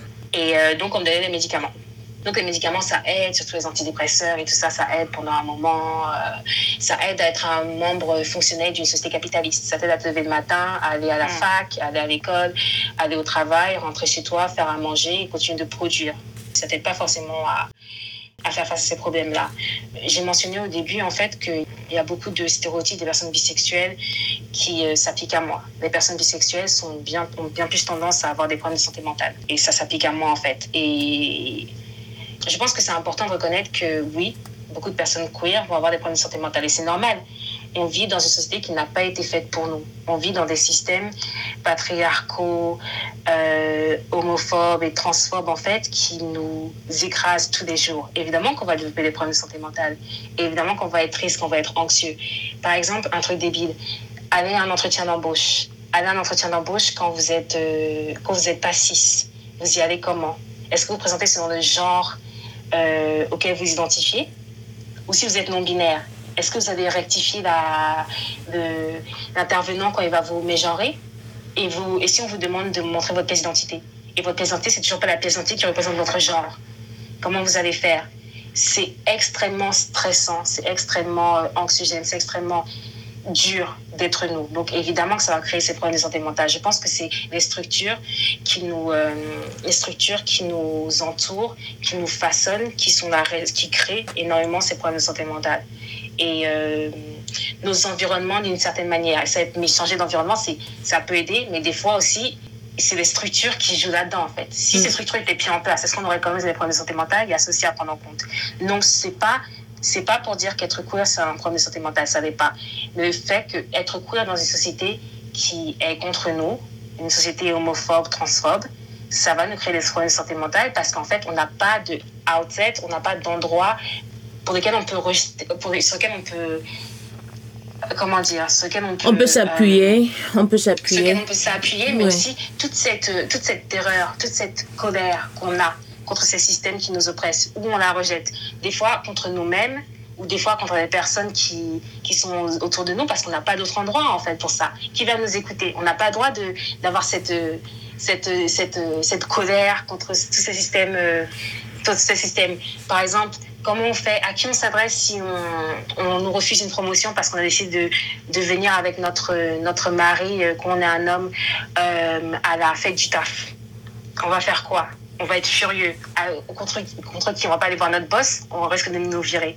on va faire quoi? Il y a tous ces trucs-là, en fait, qui, des fois même, peuvent créer aussi de la colère contre nous, en fait, parce qu'on n'a nulle part à, à qui la rejeter. Donc, c'est euh, donc c'est ce genre de choses à prendre en compte. La thérapie était très compliquée pour moi parce que j'ai eu plein de thérapeutes et de psychiatres et tout ça. Et euh, ils n'étaient pas. Euh, ils n'avaient pas mon background culturel, ils n'avaient pas mes identités. Et beaucoup de personnes me disaient oui, c'est dans ta tête en fait. Et c'était l'un des gros problèmes avec euh, la santé mentale, c'est qu'il y avait un, très peu d'empathie, deux, l'idée que c'est un truc de blanc. Et trois, euh, le fait qu'ils ne savaient pas comment aider. Des fois, ils disaient même, oui, on ne sait pas comment vous aider, en fait. Et on se retrouve abandonné par les systèmes de santé, par des personnes censées vous, euh, vous euh, soutenir. Et puis aussi, un truc qui, qui m'a fait, qui m'a fait réfléchir, en fait, c'est que j'ai remarqué que, parce que j'ai une maladie chronique, en fait. J'ai une endométriose. Et j'ai remarqué que même si l'endométriose n'est pas prise au sérieux, elle est quand même bien plus prise au sérieux que que quand j'avais une dépression. Mm. Quand j'avais une dépression, j'étais terriblement seule. L'endométriose n'est pas prise au sérieux, mais quand même, les médecins, ils essayent d'aider un peu. Et ils sont un peu plus compréhensifs. La dépression, c'était vraiment en mode c'est ta faute. C'est ta faute. Et c'est assez, assez horrible. Euh, J'ai aussi le truc avec la thérapie, c'est qu'il y avait plein de moments où je ne pouvais pas me le permettre, en fait, parce que c'était trop cher. Parce qu'en France, il y a quelques séances qui sont remboursées par le système de santé, mais il y a des listes d'attente de malades dans les services publics. Et la plupart, la plupart des, des psychiatres et des thérapeutes dans les services publics ne sont pas des personnes qui savent comment se gérer des personnes noires, des, des personnes noires ou racisées et queer. Ça, c'est clair. Ça, ils ne Mm. savent pas, ils vont faire preuve de racisme, de sexisme, d'homophobie. Et euh, au Royaume-Uni, c'est encore pire parce qu'il y a des, des listes d'attente pour la NHS, donc la Sécu sociale euh, britannique, euh, absolument hallucinant. Des fois, tu attends un an, un an et demi, deux ans en fait. Par contre, là-bas, tu peux demander à avoir des, des thérapeutes noirs. Mais c'est pas forcément parce qu'ils sont noirs qu'ils sont bons. Parce qu'il y en a une qui m'a dit euh, peut-être que le racisme, c'est une différence d'opinion. Et je me rappelle, j'étais en mode waouh, c'est tellement violent ce que vous dites en fait. C'est tellement violent parce que je lui expliquais comment je me sentais triste parce que mes amis d'enfance c'était en fait tous des racistes et j'étais dans le déni quand j'étais plus jeune, mais maintenant je pouvais plus l'être parce que j'avais changé en fait. Et elle me disait ça et je me suis dit waouh putain. Donc en fait, et c'est aussi très cher, très cher parce que euh, c'est pas aussi cher qu'aux États-Unis, mais quand vous allez dans le privé, c'est facile des. euh, entre 50 et euh, 80 euros, 80 pounds la séance. Qui peut se permettre, sachant que aussi, les personnes, ironiquement, les personnes, et c'est triste, les personnes queer vont avoir tendance aussi à être pauvres. Oui, à ne Et, pas, euh, pas c'est ça. ouais. Donc, comment tu fais même pour avoir ce. Tu as besoin de ce soutien pour survivre dans un système contre toi et tu n'as pas cette euh, aisance économique? Donc, il y a ça. Moi, le truc que j'ai de la chance, c'est que je suis. euh, j'ai un côté un peu hustler où euh, vraiment, je suis autrement, je vais tout faire pour avoir ce que je veux, en fait. Et donc, c'est que j'utilisais. J'ai profité de ma jeunesse parce que j'utilisais tous les services pour jeunes et tout ça, de thérapie et tout. Et mais malheureusement, d'un moment, une fois que j'ai vieilli, je me suis rendu compte qu'en fait, soit j'ai intérêt à avoir de l'argent, soit j'ai intérêt à avoir de la chance. Et la chance, tu peux pas la prévoir. Mm. L'argent, pas trop non plus, mais c'est ça en fait. Donc du coup, j'ai passé euh, quelques temps sans, euh, sans psy parce que je pouvais pas me le permettre. Et puis après, j'ai eu un, après j'ai eu un coup dur et j'avais besoin de, j'avais besoin de parce qu'au bout d'un moment, en fait, le truc avec les, les antidépresseurs qui s'expliquent pas, c'est qu'au bout d'un moment, en fait, ça arrête de, ça arrête de fonctionner Ouais.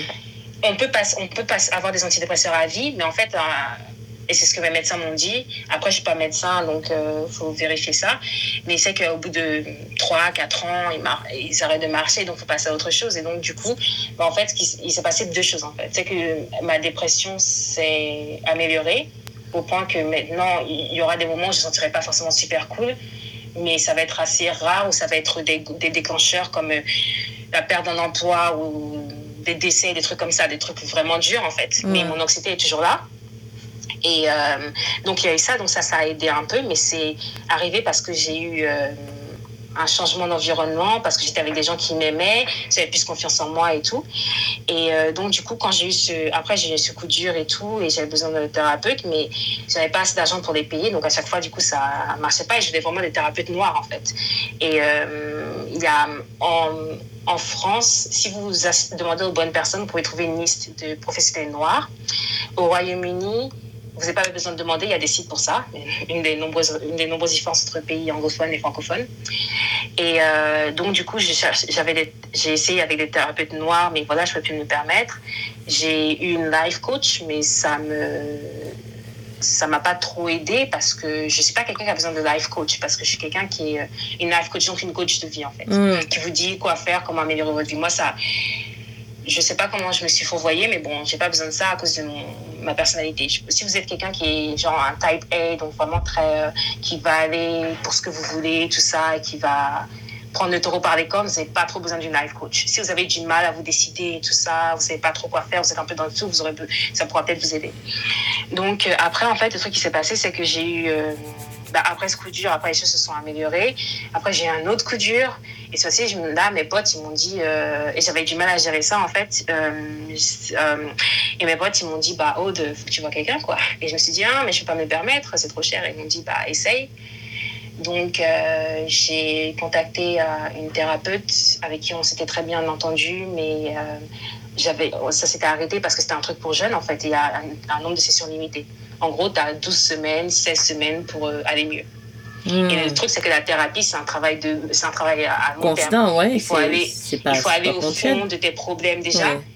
Moi, je suis quelqu'un qui suis assez honnête avec moi-même et je suis assez consciente de, de, mes différents mécanismes. Je sais, très, je sais dans beaucoup de, dans beaucoup de situations ce qui s'est passé euh, quand j'avais 5 ans, qui a inspiré ça, qui a inspiré de, la manière dont je me comporte maintenant. Je vais être open par rapport à, à beaucoup de choses qui me sont arrivées. Donc déjà, c'est une chance. Mais si vous êtes un peu...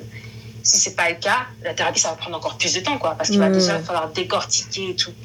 Donc, j'ai contacté cette thérapeute-là, elle a accepté de, elle a accepté de me reprendre et tout ça parce qu'elle était passée dans le privé. Donc, euh, j'ai commencé à payer. Et tout, c'est que c'est une, thérapeute formidable. Elle est euh, racisée, elle est aussi queer.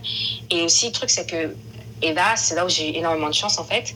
C'est que même quand j'ai eu des coups durs financiers, elle a quand même accepté de me voir gratuitement. Mais c'est rare et c'est la première personne que j'ai vue.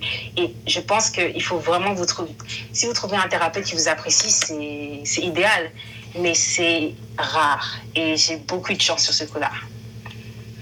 Merci d'avoir euh, partagé euh, ton expérience dessus, mais est-ce que tu penses que en tant que queer, et, racisé. Euh, est-ce que est-ce qu'il est important de consulter ou tu penses que voilà chacun en fonction de ce, de sa génétique peut gérer les problèmes qui qui se présentent à lui ou à elle ou à eux? Je pense que que vous soyez queer ou pas, tout le monde devrait au moins essayer. En fait, déjà de un, il faudrait que la thérapie soit abordable et ouverte et que les thérapeutes aient le, le training et les formations nécessaires pour s'adresser à différentes populations. Hmm. Je pense que tout le monde devrait au moins essayer. Je pense que la question, c'est pas tant est-ce que tu peux gérer ta vie sans ou avec, en fait? Hmm. La question, c'est surtout euh, quels sont tes mécanismes, comment tu fonctionnes, pourquoi il y a des choses qui vont déclencher des, des choses chez toi et d'autres qui vont t'essayer de marbre? Hmm. Euh, pourquoi est-ce que tu agis comme ça? Pourquoi est-ce qu'il y a un pattern pourquoi est-ce qu'il y a certaines choses que tu fais qui sont toujours les mêmes mm. Je pense que c'est intéressant. Je vois pas trop forcément la thérapie comme euh, une sorte de béquille qu'on utilise quand ça va pas trop et tout ça. Je pense que c'est plus en mode un outil qui nous permet de d'en savoir plus sur nous-mêmes mm. et euh, qui nous permet aussi de, de, de nous apaiser parce qu'on a tous une certaine violence en nous, on a tous des, beaucoup de choses qu'on refrène des fois même des problèmes d'acceptation de soi et tout ça. C'est pas, il y a plein de gens qui vont dire oui, mais je suis heureux, moi je suis pas trop aimé tout ça. D'accord, mais ça ne veut pas dire que tu n'as pas besoin de thérapie, en fait. Il y a mm. plein de choses à aborder, plein d'aspects que tu peux mieux connaître sur toi, en fait. Mm. Euh, et aussi parce que des fois, c'est quand on n'a pas ça, on va tendance à peut-être euh, tout rejeter sur nos amis ou les traiter comme des, comme des amis médicaments qui sont là pour nous écouter tout le temps. Et je pense que c'est pas juste quand les, les, gens, ou même vos partenaires et tout ça, parce que c'est pas juste, parce que ce sont des personnes qui sont dans la sphère privée avec nous, qui, qui nous aiment et qui nous comprennent, mais ce sont pas des personnes qui ont, le, qui ont ce training, qui ont ce, cette formation-là, qui ont cette spécialisation-là, en fait. Ce sont mm. des personnes qui essaient de vous aider, ce sont pas des, des thérapeutes ou des médicaments et tout ça. Et je pense que c'est euh, quelque chose d'utile. Je pense en tant que, en tant que personne queer racisée, ça peut aider aussi à avoir une certaine acceptation de soi. Mais euh, on va être honnête, hein, si vous vivez dans un, environnement où votre, vous avez besoin de votre famille pour survivre, votre famille elle est super homophobe et transphobe, et vous savez que si vous leur, et vous savez que si vous mettez en relation avec quelqu'un aussi, vous commencez à vous habiller d'une manière en fait qui est en accordance avec euh, qui vous êtes à l'intérieur, ils vont vous rejeter, vous vous mettre à la rue, vous allez perdre votre emploi, vous êtes dans une précarité absolue. Il y a peu importe la thérapie que vous allez faire, ça va pas vous aider à vous accepter parce qu'il y a ce monde il y a ce monde autour de vous qui vous rejette en fait hmm. et qui va vous et qui peut même des fois même vous tuer parce qu'il y a ça Mm. Donc euh, la thérapie aide, mais l'environnement aussi doit être propice en fait. Mm. Et si l'environnement n'est pas propice, ce serait peut-être idéal, il serait temps de penser à, à changer d'environnement. Ouais, mais c'est dur pour beaucoup de personnes en fait. C'est dur pour beaucoup de personnes parce que déjà l'indépendance financière joue aussi euh, émotionnellement comment vous faites. Il y a une raison pour laquelle c'est une des raisons pour lesquelles c'est dur d'être queer, c'est que potentiellement une fois que vous une fois que vous avez cette identité-là et que vous la partagez avec d'autres personnes, ça veut dire aussi que les personnes que vous aimez, avec qui vous avez grandi, les personnes avec qui vous avez qui vous ont soutenu et tout ça vont vous rejeter et euh, potentiellement vous pouvez vous retrouver seul. Il faut même vous dire parce que c'est beaucoup de choses. Hein. Euh, il y a aussi un truc que je me disais, c'est un peu triste, mais je me disais aussi en étant queer, putain, mais euh, qui va m'aimer quoi Parce qu'il y a aussi cette question-là. Aussi bien d'un point de vue romantique, est-ce que j'ai trouvé quelqu'un mais aussi et surtout d'un point de vue amical, familial en fait. Et c'est vrai que j'en parle pas trop parce que je vois vraiment le fait d'être queer comme une bénédiction, mais il y a beaucoup de personnes dans ma vie que j'ai perdues à cause de ça. Donc euh, il faut être prêt à, faire ça. Et il y a beaucoup de personnes qui sont pas prêtes à faire ça parce que forcément c'est les personnes que vous aimez dans la sphère du privé tout ça, vous voulez pas forcément les perdre. Donc c'est c'est pas évident. Mmh. J'essaie d'avoir de la compassion. Euh, pour les personnes qui sont comme ça parce que c'est euh, c'est compliqué. C'est vraiment compliqué. Si tu devais retenir un épisode marquant ou une de mes aventures marquantes liées à ton orientation sexuelle, laquelle serait-elle? Bah, Je dirais qu'en ce moment de ma famille euh, m'a dit que j'allais en enfer à cause de... Parce que j'étais queer, c'était assez vivant quand même. Il y a eu euh, cette euh, connaissance ancienne amie en fait qui m'a euh, en fait la, la, personne avait fait plusieurs commentaires transphobes. C'est-à-dire qu'elle était on était dans un restaurant il y a une femme qui rentre qui a l'air trans et la connaissance a dit oh mais regarde il y a une personne trans. Et je dis mais arrête de dire ça c'est une personne qui vient juste manger un burger. Mais ça manger son burger je veux dire voilà quoi et euh, cette personne n'a pas aimé que j'ai fait ces commentaires-là et euh, elle a essayé plusieurs fois de m'accompagner dans des événements et dans des lieux euh, queer. Il y avait, il y avait une pride pour les personnes bisexuelles et j'ai pas voulu que cette personne y aille mm. parce que c'est un safe space et c'est pas le genre de comportement qui soit accepté. C'est pas un, ouais. qui soit accepté en fait. Et même moi, c'est ça m'a une solution absolument, absolument horrible. Et donc cette personne-là, je jour, chez moi, on a eu une grosse bagarre en fait. Euh, enfin, pas une grosse bagarre, mais on a eu une dispute en fait, parce que j'ai expliqué à cette personne-là que c'était un comportement que je ne pouvais pas supporter, que je ne pouvais pas supporter cette homophobie, cette euh, transphobie et tout ça. Elle m'a dit, mais je ne comprends pas pourquoi tu réagis comme ça, tu n'es même pas vraiment gay, enfin, tu es bisexuel, mais mes amis gays ne réagissent pas comme ça. Et je lui ai dit, euh, c'est pas une question d'être vraiment gay, et puis ça, veut dire quoi être vraiment gay en plus? Mais je peux je peux pas te donner ce genre de choses là elle m'a dit mais c'est pas euh, c'est pas un, big deal, c'est pas un, gros problème. Mm. Et j'ai dit qu'en fait, si, c'était un gros problème pour moi. Euh, c'est mon identité, c'est l'identité de mes amis, et c'est pas une chose que je pourrais tolérer en fait. Et euh, je lui ai dit ça, et donc elle n'a pas aimé, elle est partie, et c'est quelqu'un à qui je parle plus évidemment. Et donc c'est donc c'était une expérience assez c'est une expérience assez négative quand même parce que c'est pas parce que ça fait partie de la longue liste de personnes en fait où vraiment il a fallu que je mette un, des points sur les i parce que c'est pas des c'est pas des comportements que je c'est pas des comportements que je peux tolérer. Et même ça veut dire que je vais être encore plus seule et que c'est une des conséquences en fait. Donc je dirais ouais c'était assez négatif. Je suis vraiment désolée. Est-ce qu'on peut, est qu'on pourrait juste revenir sur, sur l'épisode où il y a quelqu'un de ta famille qui te dit que, que tu iras en enfer euh, parce que tu es queer? Parce, parce que si tu es athée, normalement, tu ne crois ni au paradis ni à l'enfer. Exactement. Donc pourquoi est-ce que ça t'a touché? Euh, Ça m'a touché parce qu'en fait, une fois qu'elle a dit ça, il a fallu que je mette fin à la relation, en fait. Parce qu'en en fait, c'était euh, quelque chose que la personne a dit à moi, à une autre personne queer. Elle a dit, euh, mm-hmm. bah, elle m'a dit, c'était la personne qui a dit oui, de toute façon, dès que tu auras un mec, cette histoire d'être queer, ça va finir et tout ça, et de toute façon, vous allez en enfer. Bah, c'était négatif parce qu'en fait, c'était quelqu'un que je pensais être ouvert d'esprit. C'était quelqu'un que je pensais euh, que je pensais qu'elle me soutenait parce qu'elle avait dit oui, je soutiens et tout ça et c'était important pour moi. Donc euh, bah, du coup ça a mis fin à la relation. Après plusieurs années plus tard elle s'est excusée donc j'ai accepté ça. Euh, mais ça a mis fin à la relation pendant plusieurs années. Mm. C'est compliqué de naviguer les relations avec les femmes hétéros parce que je, je sens en général quand elles sont un peu mal à l'aise par rapport à le fait que je sois queer. Et je sens, je sens encore plus parce que de premier abord, elles vont penser que je suis hétéro. Et c'est important pour moi de remettre les points sur les i aussi rapidement que je peux. Et euh, donc, je sens quand elles sont un peu mal à l'aise, mais avec elles, je ne sentais pas forcément. Aussi parce que j'avais énormément d'amour pour elles. Mm. Euh, aussi parce que c'était euh, quelqu'un de très proche. Et donc, quand elle m'avait dit que je te soutenais, c'était vraiment un, soulagement d'avoir des alliés. Et je la croyais, en fait. Donc, c'était une sorte de trahison. D'accord. On parlait de représentation un peu à un moment donné. Mm-hmm. Quel rôle penses-tu aujourd'hui que les médias ont joué ou continue de jouer dans, dans l'acceptation? C'est vrai que tu n'es plus au point d'acceptation, mais dans la compréhension, que ce soit de ton orientation sexuelle à toi ou de tes pères au quotidien. Est-ce que la représentation est négative ou est-ce qu'elle n'existe pas du tout et qu'il y a, il y, a, il y a des progrès à faire? la représentation euh, s'améliore, mais elle est potentiellement assez négative. Et puis, c'est toujours même quand elle est là, c'est toujours de l'homonationalisme, en fait.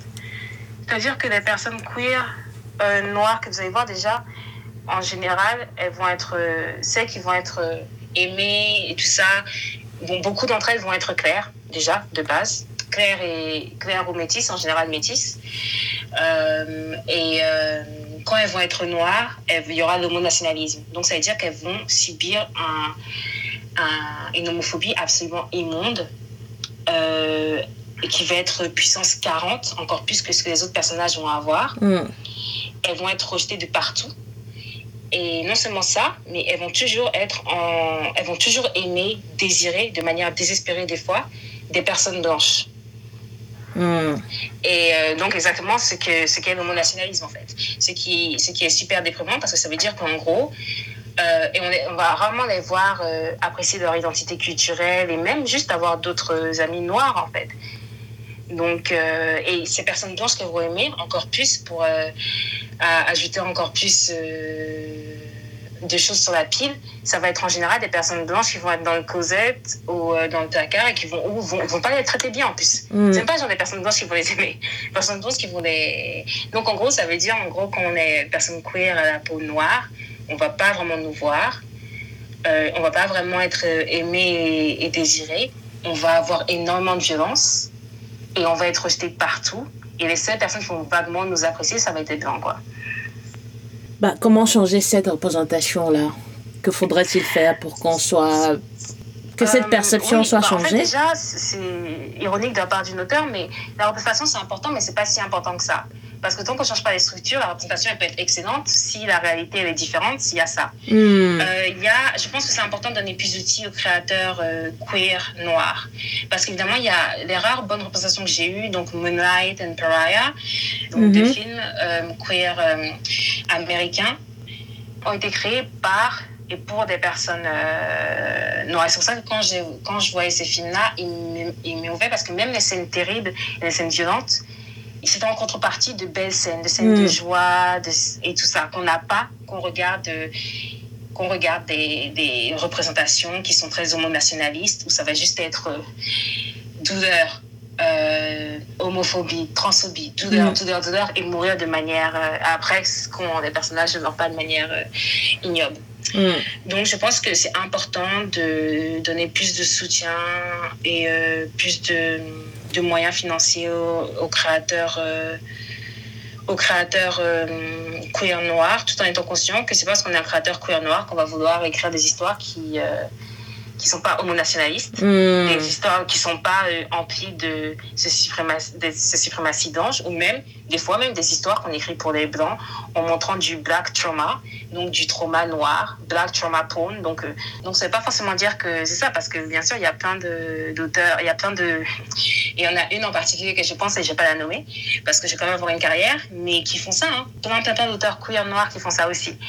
Euh, donc c'est. Mais je pense que essayer de. Parce que c'est ça, c'est nos, histoires. Tout le monde raconte nos histoires et raconte de manière terrible parce qu'ils ne voient pas notre humanité ils ne voient pas comme des personnes, mais juste comme des, juste comme des êtres qui sont là pour avoir du trauma, pour rendre les audiences non noires, pour que le, public non noir se sente mieux par rapport à eux-mêmes. C'est le mm. principe même du black trauma. Tu fais ça pour que les autres se sentent mieux en se disant Ok, peut-être que je suis euh, sans abri et sans papier, mais au moins je suis pas noire. Mm. Donc, euh, donc c'est ça. Je pense que c'est une chose qui aiderait au niveau représentation. Soutenir les créateurs noirs queer. Mm.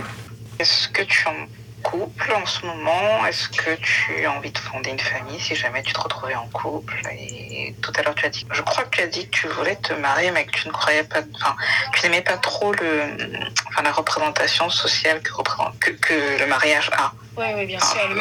Le, mariage est une institution euh, qui oppresse qui oppresse, ça c'est évident. Ça oppresse en particulier les femmes, surtout les femmes qui sont en couple avec des hommes. Euh, et c'est, euh, c'est, ça oppresse aussi les personnes, euh, les personnes qui n'ont pas le privilège du passeport, qui ont un, privilège énorme que j'ai personnellement, parce qu'on est sans papier. L'une des meilleures manières d'être validé par la société, c'est de se marier. Et c'est une violence mhm. ignoble pourtant. et pourtant, je veux me marier quand même. Et je sais même pas pourquoi. Je sais même pas pourquoi. C'est juste ridicule, mais c'est. C'est c'est un, un, peu comme si je voulais euh, être une miss, en fait. en sachant très bien à quel point c'est oppressant. Mais oui, non, je suis célibataire. Et euh, fonder une famille, je pense qu'on on crée une famille avec les personnes avec qui on est. Des fois, ça peut être des familles de cœur. Des fois, ça peut être des familles de sang. Je pense qu'avec des partenaires, avec un, un une partenaire ou plusieurs si c'est polyamoureux, c'est aussi une famille. Je, sais, je pense qu'on n'a pas forcément besoin de mettre au monde des enfants pour avoir une famille. Il suffit juste de créer ce noyau-là. Et c'est un truc que j'ai appris euh, récemment, en fait. Pour moi, c'était toujours comme ça. Je ne sais pas si je vais avoir des enfants. Je ne sais pas parce que c'est compliqué et il y a tellement de données à prendre en compte. On vit dans un monde très dur, très dur, encore particulier pour les enfants noirs parce que j'aimerais, si je dois avoir des enfants, je ne suis pas sûre, vraiment je me posais, je suis pas sûre. J'oscille entre hum, non pas vraiment et hum, des fois un peu et j'arrive à un âge où c'est important de faire un choix en fait et aussi à cause de ma maladie chronique c'est pas forcément sûr que j'ai ce choix mais je sais pas c'est clair que je, je vois plus être dans une relation qu'avoir un enfant mais euh, en fait, je vois plus me marier qu'avoir un enfant, ce qui est assez étrange parce que c'est absolument pas africain. Parce que fois que je dis à des personnes noires, en fait, et africaines, elles me regardent en mode euh, parce que la plupart des gens qui m'entourent, euh, queer ou pas, en fait, pour eux, c'est plus important d'avoir des enfants que d'être marié. c'est, ah euh, parce, que culturellement, c'est, l'enfant, c'est vu comme euh, la, une des choses les plus importantes, en fait, comme l'héritage, en fait. Et moi, je suis vraiment en mode, euh, non, c'est, je suis pas sûre. Donc, c'est, c'est vraiment très, très, c'est vraiment très différent. Mais aussi, il y a aussi ce truc-là de, c'est clair que, on a cette chance-là parce que des fois, quand je parle avec des personnes queer qui sont d'une autre génération, en fait, cette idée d'être mariée, c'est relativement récent. Et euh, c'était pas une option pour elle, en fait. Et euh, je vois à quel point les choses changent. Et ça change pas grand-chose, mais tu as une vague protection de l'État qu'on n'a pas, qu'on n'est pas marié. Je pense au, niveau de, au niveau de la santé. Quand euh, votre partenaire est hospitalisé, bah, ça aide. En fait, c'est ça le truc. C'est pas, c'est pas un truc par amour. C'est effectivement, c'est un contrat qui aide par rapport à ça au niveau de voyager ça rend c'est horrible mais ça rend votre quand vous voyagez quand vous allez à l'étranger oui ça rend votre relation valide entre guillemets oui c'est vrai donc c'est bizarre parce que en fait pour moi je vois vraiment la notion d'être queer comme repousser repousser ces constructions sociales repousser ces constructions au niveau d'identité au niveau du genre et c'est ça la beauté pour moi d'être une personne queer c'est que tu repousses tous ces schémas tous ces, toute cette socialisation forcée et le, et le mariage censé être une de ces choses qui euh, qui on est censé laisser euh, à côté, mais bon, bref, j'ai un attachement là-dessus qui est assez euh, intéressant. Mais ouais, ouais c'est euh, ma réponse. D'accord. Merci beaucoup. Alors, généralement, la dernière question avant qu'on ne passe à, la partie la plus fun, c'est mhm. souvent quel est ton souhait pour la communauté LGBT de ton pays? Mais dans ton cas, parce que tu as évoqué suffisamment de clichés et de mésaventures liées à ton identité, comment est-ce qu'on pourrait faire changer les, les, mentalités sur la bisexualité dans la communauté LGBTIQ+, en premier, et mhm. ailleurs? Quel serait ton souhait pour la communauté euh, euh, bisexuelle? Bah, Déjà, je pense que ce serait important de créer des espaces pour, pour les personnes bisexuelles, et pas juste qu'on s'intègre dans dans différents lieux et tout ça. Je pense que c'est important qu'on ait nos propres espaces. Ce serait important que les gens comprennent que c'est pas une phase, en fait. C'est totalement légitime comme identité. C'est mm. important que les gens aussi comprennent que c'est un spectre. Il y a des bisexuels qui vont être plus attirés par euh, les hommes, plus attirés par les femmes. C'est important de savoir ça. C'est important aussi que les gens sachent que c'est pas parce qu'on est dans une relation c'est parce qu'on est dans une relation avec euh, une personne du genre opposé que ça veut dire qu'on est tout d'un coup hétéro en fait parce que c'est pas le cas parce que nos, notre identité change pas en fonction de la personne qui, euh, avec qui on est. elle est toujours la même en fait. Quand je sors avec des femmes, je suis pas tout d'un coup lesbienne. Quand je sors avec des hommes, je suis pas tout d'un coup hétéro. Et c'est comme ça pour, euh, pour, tous les bisexuels en fait. Donc il y a ça à prendre en compte. Euh, que les gens sachent que c'est pas juste faire un choix, parce que notre choix il est fait, c'est notre identité. Euh, je pense que c'est important aussi que les gens juste arrêtent de nous cracher dessus. Euh, c'est évident qu'on a des fois, beaucoup d'entre nous, on a un passing de ouf, évidemment, évidemment. Et je pense que c'est important de...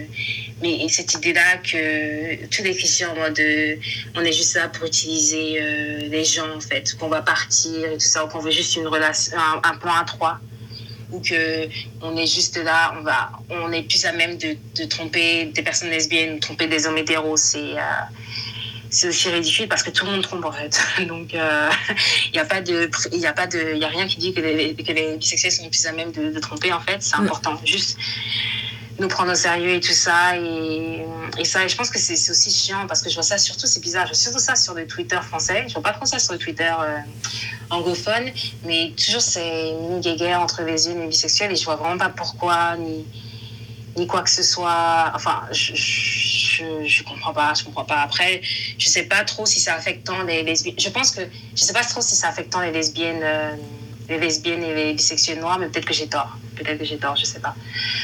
Euh, ouais, c'est ça, ce sera important par rapport aux personnes non binaires.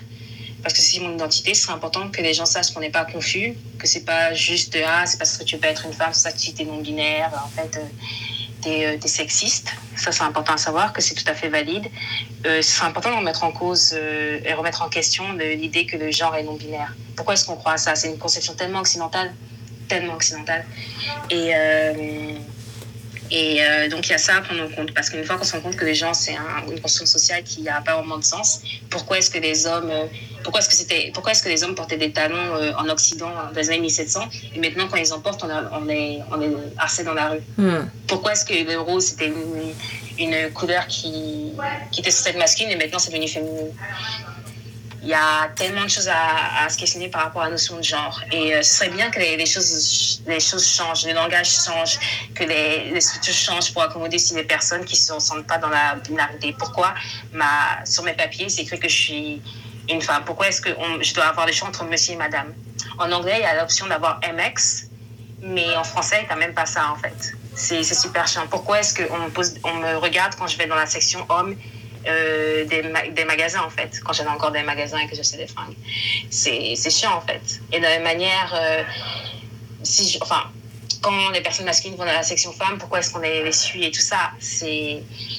Il y a tout ça, ce serait des choses à améliorer. D'accord. On est prêt pour la partie fun, Elsie? Oui, on est prêt. On est prêt, d'accord. Aude, on va juste te poser une question et tu nous dis la première chose qui te vient à l'esprit. D'accord. Un personnage historique queer. Queen Zinga. D'accord, et qui est-ce? Euh, donc c'était une queen, c'était une queen, putain, pourquoi je dis queen? Oh ok.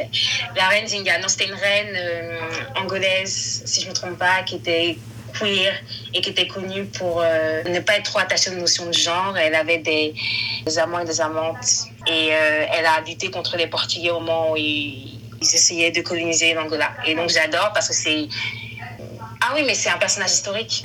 Historique ou queer? Mais elle est les deux. Bah, on, on la garde. Ok, d'accord. Okay.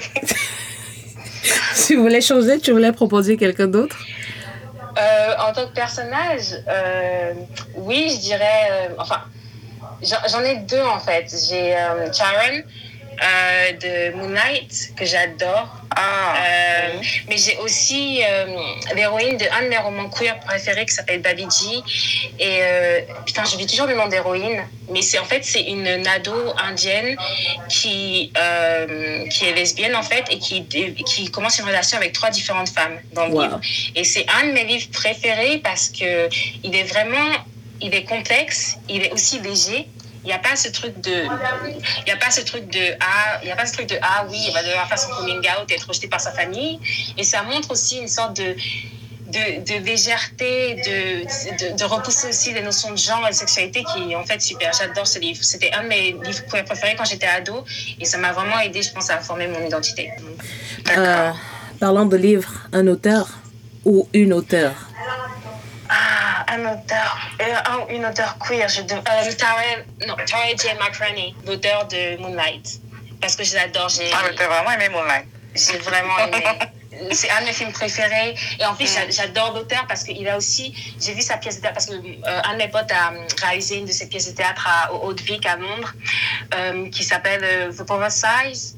Et j'adore, j'adore ce qu'il écrit par rapport à la masculinité noire. J'adore ce qu'il écrit par rapport aux influences africaines. Et je vais pas mm-hmm. mentir, c'est aussi intéressant de voir des personnes de la diaspora noire aussi essayer de se rapprocher de certaines euh, notions culturelles africaines. Donc euh, oui, j'adore. Juste le travail qu'il fait, c'est... Ouais, j'adore. D'accord. Un plat ou un mets? Le foutu banane à la sauce arachide, mais sans viande. Ah, parce que tu es végétarienne D'accord. Euh, en fait, je suis, je suis en train de transitionner de piscitarienne à végétarienne. Donc, ouais, j'ai une alimentation à base de plantes. Ah, base de plantes. D'accord. Le photo banane. Ok. Un animal. Un animal, euh, ah, c'est tellement basique, mais euh, j'adore les chats. J'adore les chats. Faut que je me trouve un autre animal préféré parce que. C'est très cliché, j'allais dire. je suis, je suis vraiment, euh, j'adore, j'adore les chats. C'est vraiment, ouais, ouais, c'est vraiment ce de, de, de, la lesbienne. ouais, c'est ça en fait. J'ai vu dans ma maison avec mes 56 chats. Mais euh, ouais, euh, ouais, c'est ça en fait. Euh, j'aime bien. Ouais, ça va être ça. Ouais, ça va être ça. Ça ça. Ok. Une phobie. Ouf. Les araignées. D'accord. Un hobby? Euh, le dessin? Une série queer? Styling Hollywood sur Netflix. Moi, je connais pas. Moi, je ne connais pas non plus. C'est nouveau? En fait, euh, non, elle est sortie il y a un an. C'est un, un, programme de, de reality TV, donc de télé-réalité, qui suit un couple euh, noir, gay, qui sont des stylistes et des, des designers euh, d'intérieur. Et euh, c'est juste adorable. C'est adorable, c'est léger, c'est fun et on les voit, on voit comment leur relation fonctionne. On les voit essayer de voir, euh, essayer de fonder, essayer d'avoir des enfants et tout ça. Et j'aime vraiment. Il n'y a pas cette homophobie absolument ignoble. donc ouais, Styling Hollywood. Alors un film queer? J'allais dire Midnight, mais non, Pariah. Pariah de ah, est-ce qu'il y a une question que tu aurais aimé qu'on te pose et qu'on t'a pas posée? Non, je pense qu'on a vraiment tout couvert. Où est-ce qu'on peut te retrouver? Où est-ce qu'on peut te retrouver euh, euh, Sur euh, les réseaux sociaux, c'est mon prénom Aude, A-U-D-E, et mon famille Conan, A-O-N-A-N. mon site internet, c'est audeconan.com. Qu'est-ce qu'on peut te souhaiter? D'être satisfaite avec ma vie et de trouver l'amour. J'ai failli dire trouver une épouse? Mais voilà, tu l'as mieux dit. Elle a dit que. oh mon dieu, oh mon dieu, la, oh mon dieu, la réputation, bon, c'est ma faute. Hein. J'aurais pu ne pas le dire, mais j'ai choisi d'être honnête. Voilà, c'est ce qu'on ce qu'on a. Donc... Elsie, tu voulais dire quelque chose? Non, pas du non. bah écoute, Aude, euh, merci beaucoup. De trouver l'amour, c'est très bien. Ouais. Merci. Merci beaucoup. Merci beaucoup, Aude, d'avoir pris le temps de, discuter avec nous aujourd'hui. Merci beaucoup. C'était super enrichissant, franchement. Mais de rien, c'était vraiment c'était drôle. J'ai jamais entendu parler euh, aussi longtemps de, des questions de Ah bon? Et en me, en me dévoilant autant, oui, ça c'est clair. C'était tout pour cet épisode de Queer Afro, le podcast. Merci de nous avoir écoutés. Le podcast est disponible sur toutes les plateformes de téléchargement de podcasts et n'hésitez pas à nous envoyer votre feedback ou vos questions via notre compte Twitter at queerafro ou à l'adresse email podcast at queerafro.com. D'ici là, sortez couverts et à bientôt. À la prochaine. Au revoir.